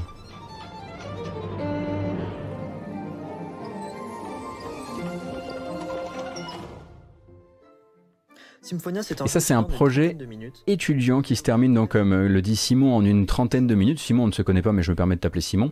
Euh, et qui euh, du coup a tant brillé euh, durant bah, la cérémonie des Pégases puisqu'il a eu le, le prix du meilleur jeu étudiant par une équipe une équipe d'étudiants de Lizard euh, que bah ils se sont dit ok on peut pas rester comme ça. Du coup on monte un studio et on va le faire on va le faire Symphonia. Et euh, ça me fait bien plaisir de savoir que ça va devenir un vrai jeu parce que ça m'aurait vraiment brisé le cœur en fait que ça reste simplement euh, un jeu euh, un jeu d'une trentaine de minutes en tout cas un jeu étudiant parce que je pense qu'il a le il a l'étoffe il a l'étoffe qu'il faut pour quelque chose d'assez fou. Et alors en plus vraiment le, le côté centré sur la musique avec un joueur de violon comme héros. C'est gratuit, vous avez juste besoin d'une manette et on espère que ça vous plaira. La deuxième raison, c'est pour vous annoncer qu'au vu de la réception du jeu et des envies de l'équipe, on a pris la décision de fonder un studio de développement de jeux vidéo ensemble. Le studio s'appelle Sony Peak. Il est basé en région parisienne et on se lance dans l'aventure avec pour premier objectif de développer un tout nouveau jeu Symphonia. On a l'ambition de proposer le même genre d'expérience que ce que vous pouvez voir ici, mais en plus ambitieux, avec plus de décors, plus de musique, plus de narration, et toujours avec un univers graphique et sonore particulièrement léché, qui tourne autour de la musique orchestrale. en tout cas moi je trouve ça fou honnêtement euh, ils m'ont complètement bluffé déjà durant les Pégases mais euh, là de savoir qu'en plus euh, À suivre nos réseaux sociaux, notamment Twitter, qui est notre réseau privilégié, pour rester informé. Il y a même du Rayman un petit peu dans les, dans les arrière-plans et dans l'envie de faire des trucs un peu en, en, en très grand et très petit. Enfin bref, je suis, euh, je suis tout à fait conquis par Symphonia. Merci beaucoup et bravo, bravo à l'équipe en question. Donc peut-être qu'on pourrait effectivement se faire une petite, on pourrait se faire une petite découverte du jeu, en tout cas de sa, de sa version euh, proto étudiant, euh, pour, euh, en attendant que, que soit développé le, le jeu en entier. Euh, donc oui, excellente, excellente nouvelle. Oui, vous essayez désespérément de réveiller mes attentes de Silksong quand on regarde cette bande-annonce, et quelque part je vous comprends, ce serait difficile de vous en vouloir. Euh, alors, où sera dispo le jeu Je ne sais pas, parce qu'à mon avis, là pour l'instant, ils doivent être en train de monter les bureaux. Euh, enfin non, parce qu'en plus on est distancié. Mais là pour l'instant, je pense que c'est pas encore, c'est pas encore à, c'est pas encore à l'ordre du jour, on va dire.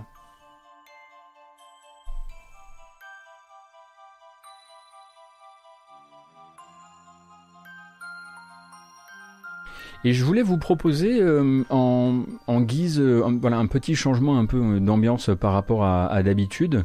Vous l'aviez demandé plus d'une fois. de s'il y a un gros test ou un test d'un jeu qui a un petit peu défrayé la chronique récemment, généralement en bien parce qu'on n'est pas là pour tirer sur les ambulances, peut-être sans faire l'écho ici dans la matinale, sorte de revue de presse de test mais très très rapide parce que je suis pas là pour commenter les notes ou quoi que ce soit. Euh, hier, c'était euh, la sortie du- d'un certain nombre de tests de It Takes Two. It Takes Two, c'est donc ceci. Donc, rappelez-vous, le nouveau jeu de Joseph Fares et de son studio Haze Light, après euh, son jeu en prison qui était pas tip top, et Brothers A Tale of Two Sons. Et donc, le jeu, eh bien, hier, s'est payé à une couverture en, en termes de, review euh, assez hallucinante, euh, puisque euh, en très gros, partait du principe que. je vais devoir couper le son un moment.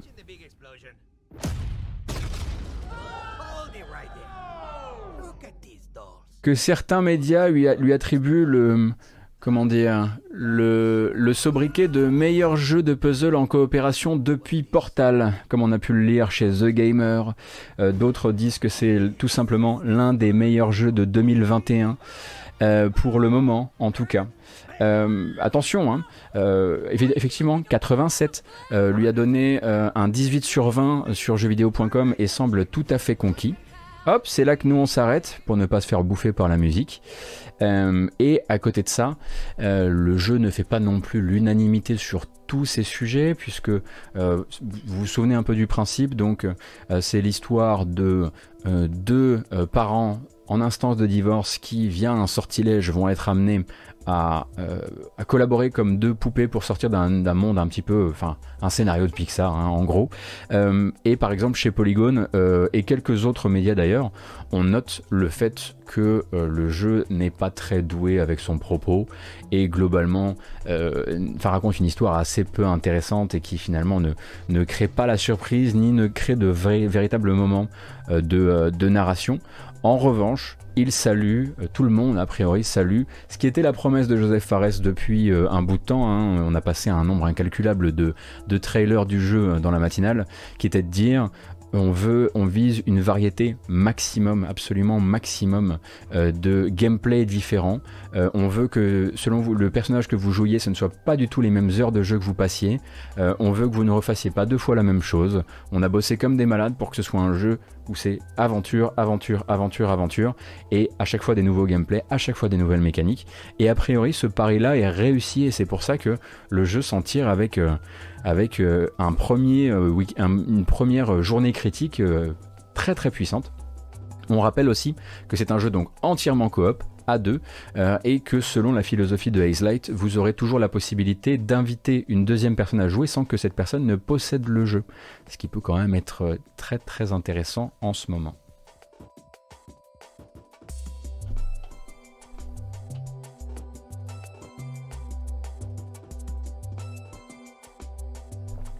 J'imagine qu'il doit aussi y avoir une coop locale, oui, Ariana. Le jeu sort sur toutes les plateformes sauf la Switch, hein, pour rappel.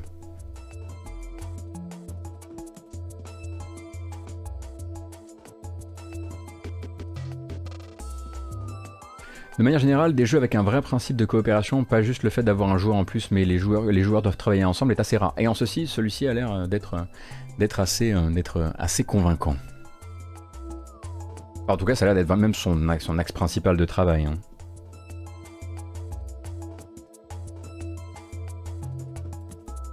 Oui, je vous ai mis un petit peu de Ape Escape. C'est cool, hein? Ça nous change?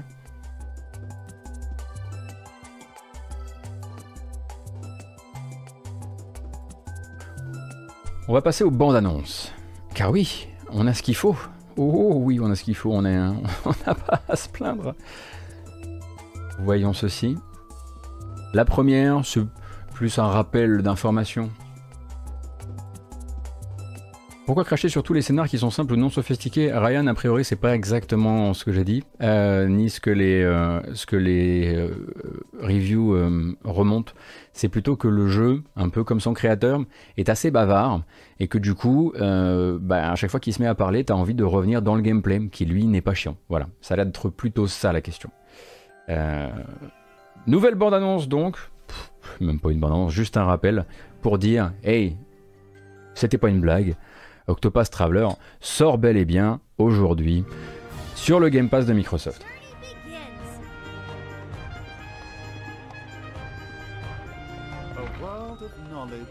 Donc on rappelle un peu les principes globaux. Donc JRPG, 8 personnages, 8 histoires.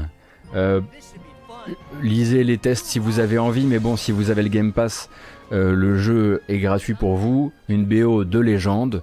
Euh, beaucoup de gens qui l'ont moins aimé qu'ils ne l'auraient euh, espéré, mais quand même une, euh, une rupture surprise de l'exclusivité Switch pour cette arrivée donc sur le Game Pass à la fois Xbox, mais aussi PC et xCloud.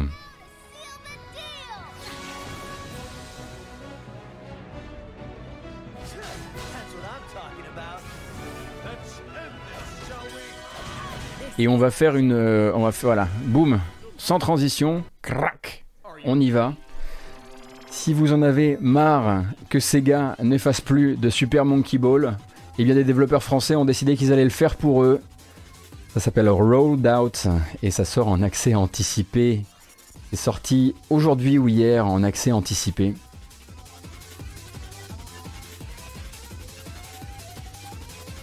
Ça fait longtemps que Octopath est sur Steam, donne oui mais avant il était exclusif console sur Switch, c'est ça que je dis.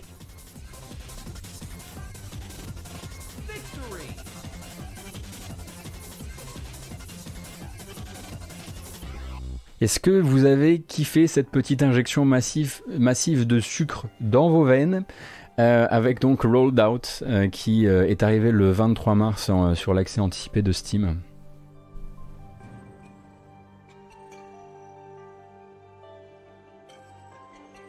Alors attention, il n'y a, pas de singe en revanche, hein, c'est une petite souris a priori donc.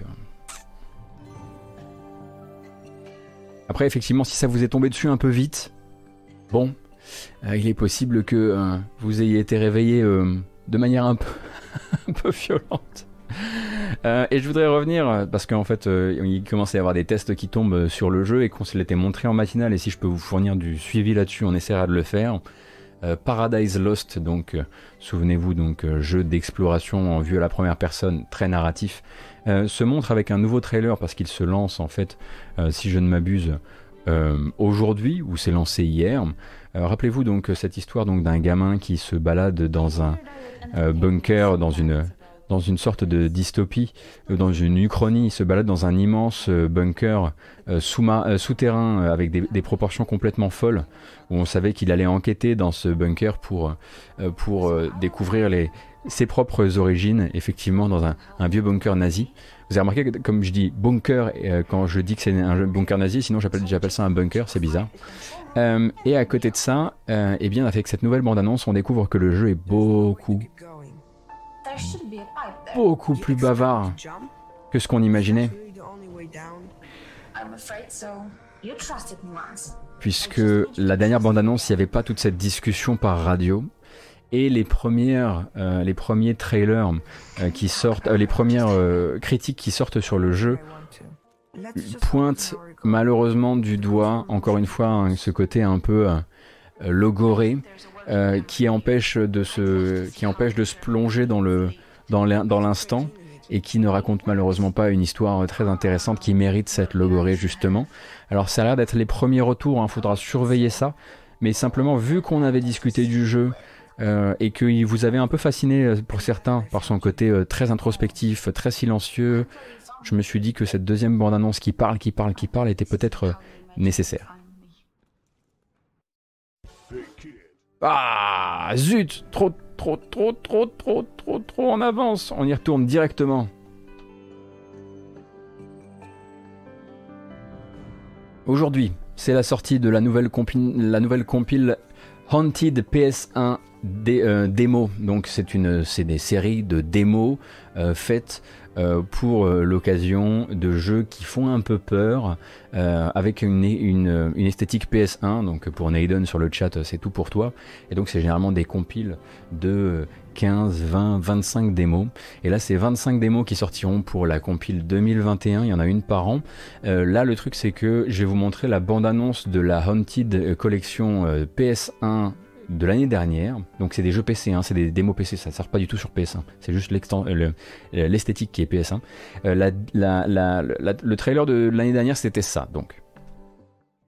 Who? Me? Yeah, you dummy.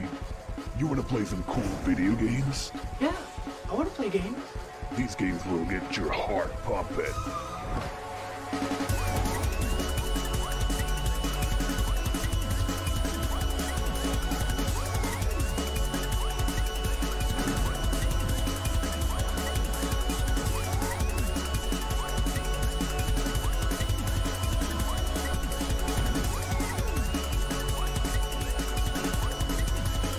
Donc il me semble que Nodus ou Pipo, ou les deux, vous avez montré des jeux de la collection 2020. Et la collection 2021 sort aujourd'hui sur Steam. Donc 25 nouvelles démos qui font peur. Si vous ne les faites pas, vous pourrez les découvrir soit sur la chaîne GK Live, soit chez Alt236.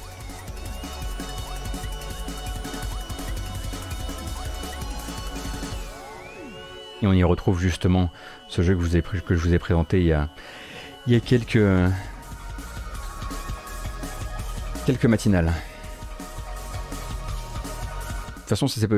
On va zapper parce que c'est pas les jeux concernés en l'occurrence qui sont ici, mais, vous avez l'idée.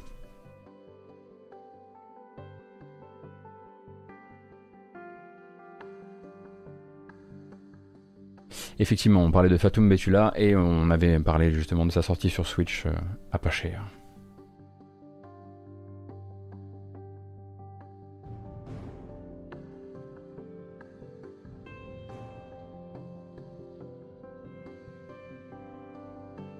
Et tant qu'on y est, le prochain, il vise quoi? Alors attendez une seconde, que je sois sûr de moi. On se projette vers le mois de mai, ça je l'ai. PS4, Steam, Switch, Xbox One. Très bien. Ils y sont tous. Un roguelite, n'est-ce pas? Gothic 2D, qui s'appelle Rising Hell, et ça ressemble à ça du coup.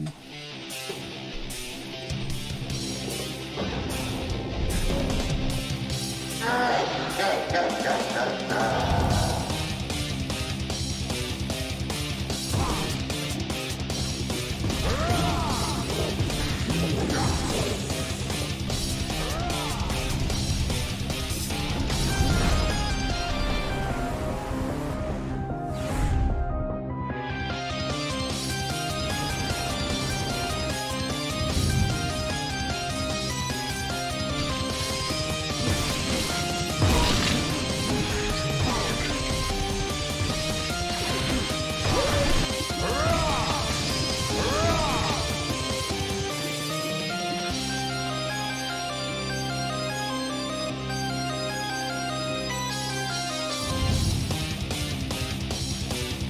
Ah, plusieurs personnages. Ça, c'est pour Hell.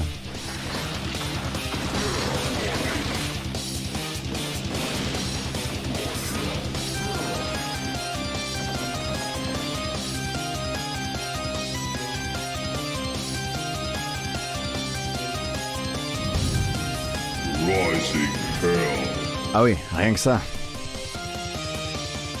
Rising Hell, donc ce sera pour mai 2021, jusqu'à preuve du contraire évidemment, hein, dès qu'on aura une, une date finale, je vous la donnerai. Euh, ça a l'air effectivement d'emprunter... Euh... Bravo Ebou, hein, bravo. Ça a l'air d'emprunter, aussi un petit peu à, à Meat Boy, non pas sur la vélocité, mais sur la présence, la, la- présence assez, euh, assez euh, euh, régulière de pièges mortels, n'est-ce pas?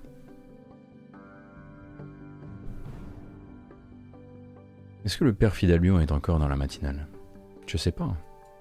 Parce que euh, j'ai 34 secondes de vidéo pour lui et pour euh, quasi personne d'autre. Alors euh, bon, sauf peut-être pour Nico de Factor News, mais à peu de choses près, à peu de choses près, j'aurais presque pu envoyer un SMS plutôt que de mettre que de mettre cette bande annonce. Mais c'est l'actu que je fais.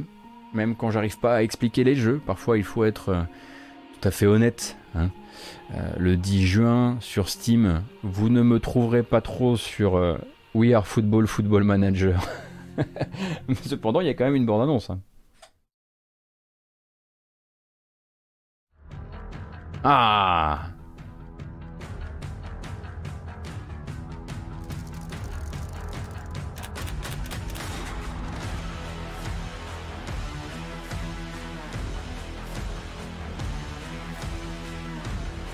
Oh, vous verrez ça avec Yvan le Fou. hein. On espère qu'il n'y a pas de musique dans le jeu. Voilà donc, comme je le disais, le 10 juin sur Steam pour We Are Football. Ah, bah, genre, tout le monde a fait je suis prêt, je suis prêt, effectivement, après, on n'entend plus rien. hein. Et dans le même ordre d'idée, c'est-à-dire dans la niche de la niche en termes de jeux vidéo, je pense que celui-ci se, se pose, se pose là. Euh, on avait parlé, si, si, si, souvenez-vous, euh, une matinale où en fait la, news nous était un petit peu tombée dessus sans qu'on soit préparé. Euh, L'arrivée prochaine en 2021 euh, par le studio Zen Studios d'un univers Pinball FX. Donc le but c'était de dire on va faire un Pinball FX euh, qui va euh, donc bah, reprendre notre expertise euh, historique sur les tables de, pinball, de flipper, sur, sur le jeu de flipper de manière globale, mais on va essayer de le propulser dans le futur avec un Pinball FX 2021 qui, incorporera notamment du Battle Royale. Donc la possibilité d'avoir des grosses grosses compétitions, un peu on l'imagine à la Tetris 99, mais de flipper. on a hâte de voir ce que ça peut donner en termes de, en termes de, de, de multiballes, entre autres choses, avec également un système de clans, des challenges quotidiens, bref, voilà, tout un univers connecté Pinball FX. Euh, et pour l'instant, le problème, c'est que la bande-annonce qui a été proposée hier, c'est pas tout à fait une bande-annonce du, du, mode, euh, du mode Battle Royale, parce que c'est juste ça.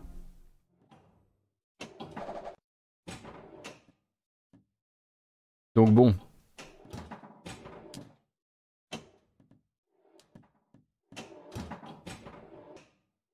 On sent bien hein, toute la, toute la puissance du Battle Royale dans cette première bande-annonce qui nous dit en gros que le jeu existe. Merci le jeu. on, est, on est content de savoir que tu existes. La prochaine fois, la prochaine fois, n'hésitez pas. Hein. Peut-être euh, rajouter 30 secondes. Mettez un ou deux cartons ou de la, ou de la musique, quoi.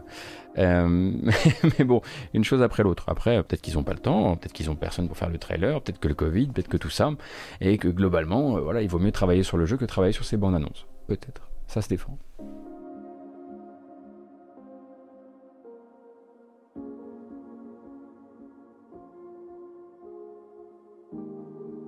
Les deux jeux encore dans notre petit agenda des sorties. Le prochain, on se propulse directement vers 2021 pour l'instant en attendant autre chose. Je ne sais pas s'il y a euh, sur le, euh, le, chat des joueurs de Tannenberg ou de Verdun, euh, donc la série qui va désormais devenir une trilogie de jeux de, d'action, de shooters dans la Première Guerre mondiale, puisque le troisième épisode, qui s'appelle Isonzo, donc Isonzo comme la rivière, eh bien, arrivera cette année sur PS5, Xbox Series, PS4, Xbox One et PC. Ça donne cette bande-annonce là.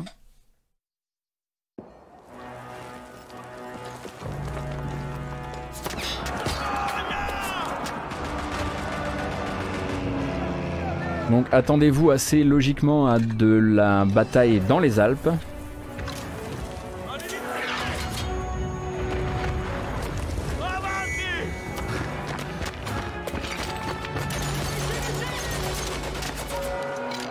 Et toujours avec une approche hein, qui n'est pas tout à fait celle de Battlefield. Donc World War One, Isanzo, Italian Front voici. Effectivement, il y a un petit effet Verdun verticalisé, euh, c'est vrai. En termes de, en termes de gameplay en tout cas. À te suivre, Godot, ça donne envie de créer son propre jeu. Doxy, qu'est-ce que ça veut dire? Est-ce que ça veut dire que. Est-ce que, ça. Est-ce que ça veut dire que ça donne... tu te dis que le jeu de tes rêves n'y est jamais? Intéressant, ça, ça, peut être. À force de voir passer des jeux, je me dis que le jeu de mes rêves ne pourra être fait que par moi. c'est, euh, c'est une manière de, le sentir. Hein. Ou alors c'est pour passer dans la matinale. Ah, ah oui. Ah oui, bah, ah, ça c'est un effet pernicieux auquel il faut qu'on fasse attention. Hein, euh, c'est un peu comme l'effet des chaînes, des chaînes d'infos continues. Euh, à partir du moment où vous voyez passer de l'information jeu vidéo, non plus toutes les semaines comme euh, je pouvais aider à la faire euh, sur GK, euh, mais tous les jours, on peut vite avoir l'impression de voir revenir les mêmes jeux, de voir revenir les mêmes types d'expériences, etc. Il y a des ventres mous, il y a des moments où l'actualité se réveille, des moments où elle est plus calme, des moments où moi aussi la curation que je fais est différente. donc on apprend, voilà, doucement. on apprend doucement ce que c'est que de regarder l'actu jeu vidéo tous les jours. En vidéo, justement.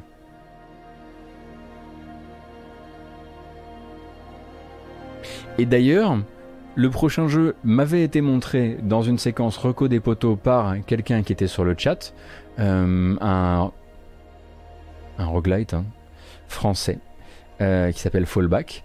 Et eh ben ça tombe bien, on avait regardé la bande-annonce à l'époque, et Fallback en fait annonce pour 2021 sa sortie sur Switch.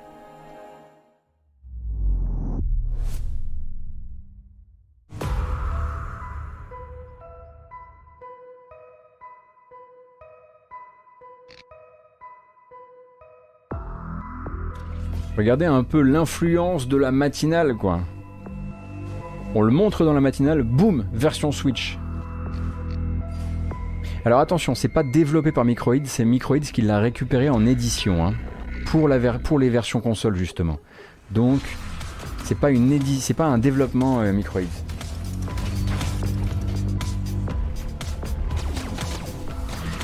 Écoutez, moi j'y ai pas joué, mais on me l'avait recommandé comme étant pourquoi, pourquoi pas. On, m'avait dit que c'était pas mal, que les combats étaient pas révolutionnaires, mais que le jeu avait une bonne ambiance.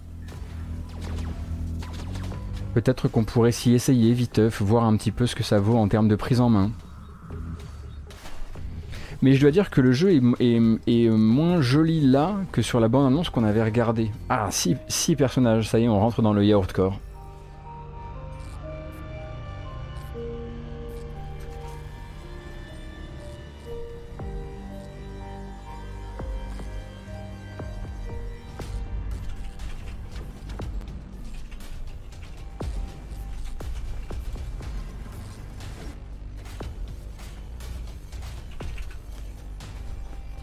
Salut Exawil. J'espère que ça va.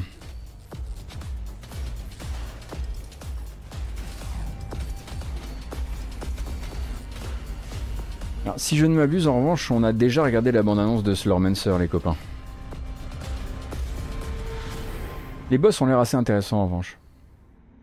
Mais c'est vrai qu'il y a une petite vibe 40k. Donc Fallback arrivera sur Switch cette année, euh, sans plus de date pour le moment.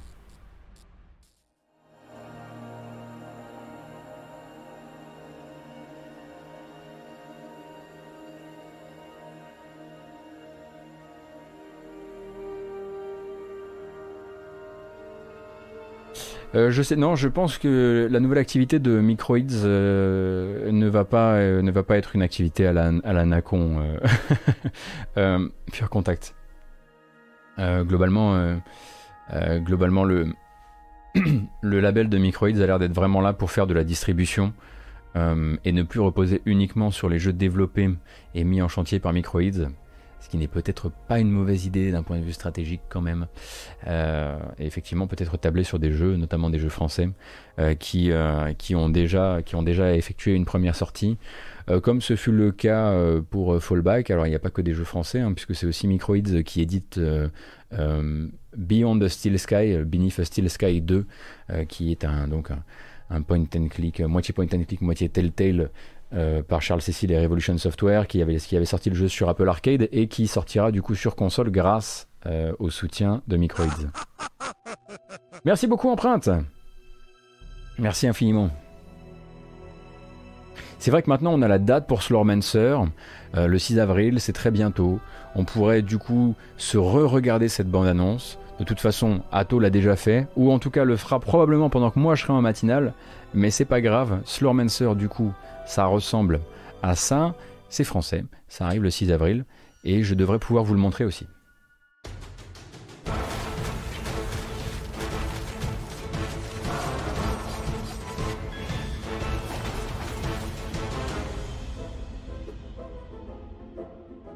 Le jeu a vraiment une ambiance. Hein.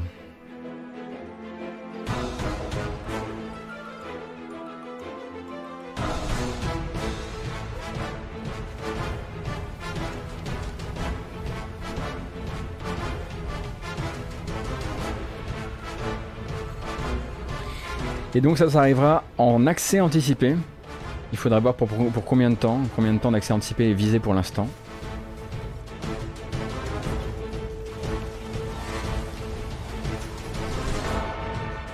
Et j'ai l'impression que ça peut être très très jouissif. Oh le sphérié, je l'avais pas vu Ah L'effet sphérié vient de s'abattre sur moi.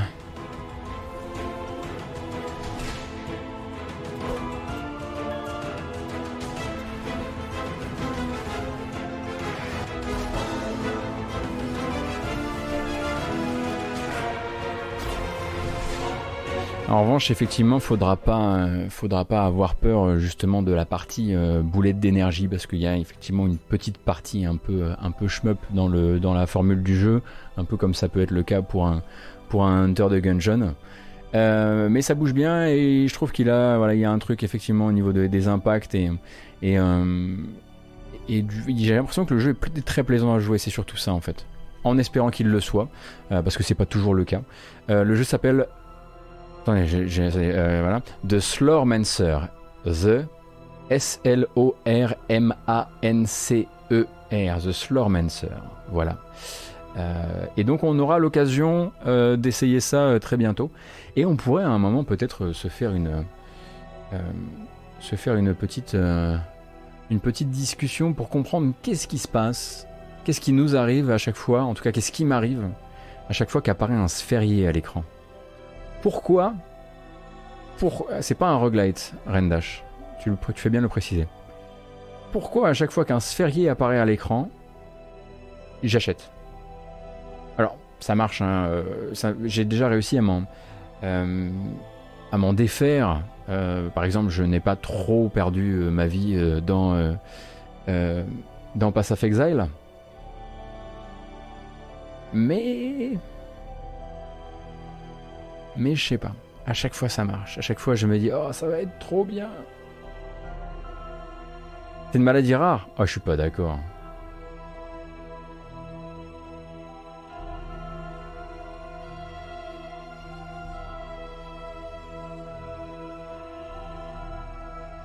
C'est peut-être aussi parce que FF10 c'est un excellent jeu.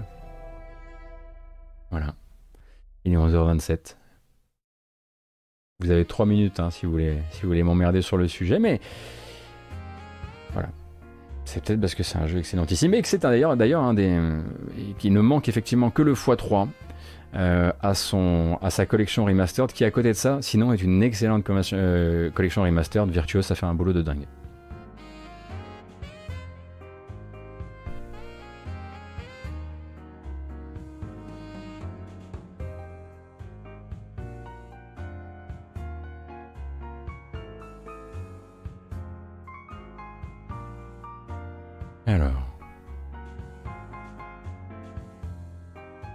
Peu.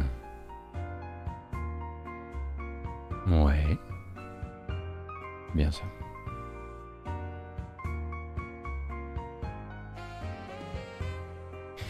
Il est donc 11h28 et cette matinale me semble quand même être en route vers sa toute fin.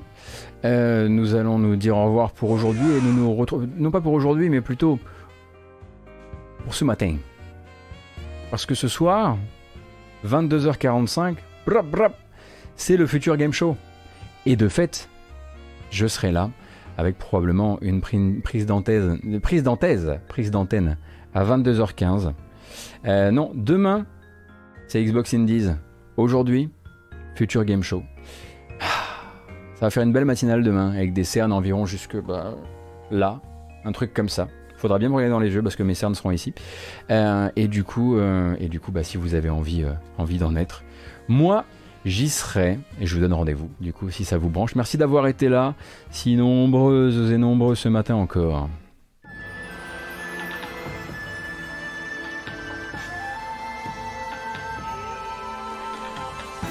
Au pire, on pourra se donner rendez-vous demain pour une nouvelle matinale, 9h-11h30. Ce sera la dernière de la semaine, je ne travaille pas le samedi. Et surtout, je serai en train de jouer à Monster Hunter. et euh, d'ici là, eh bien, je vous remercie encore beaucoup pour votre présence, pour votre soutien, euh, qui est toujours aussi euh, indéfectible à la chaîne et, au projet matinal. Ça me fait grand plaisir. Tout ça, là, ce qu'on a fait ce matin, ça part vers YouTube dans une vidéo qui sera chapitrée. Ça part aussi vers les applications de podcast. N'hésitez pas à lâcher les pouces bleus, les commentaires, tout ce que vous voulez. Et puis, voilà, ça aide aussi. Et je sais pas, j'ai envie de redire encore une fois une merci parce que euh, on est à 1500 euh, à un moment ou à un autre de chaque matinale désormais et c'est un peu fou. Donc euh, merci de vouloir passer vos matins avec moi et bonne journée. À plus.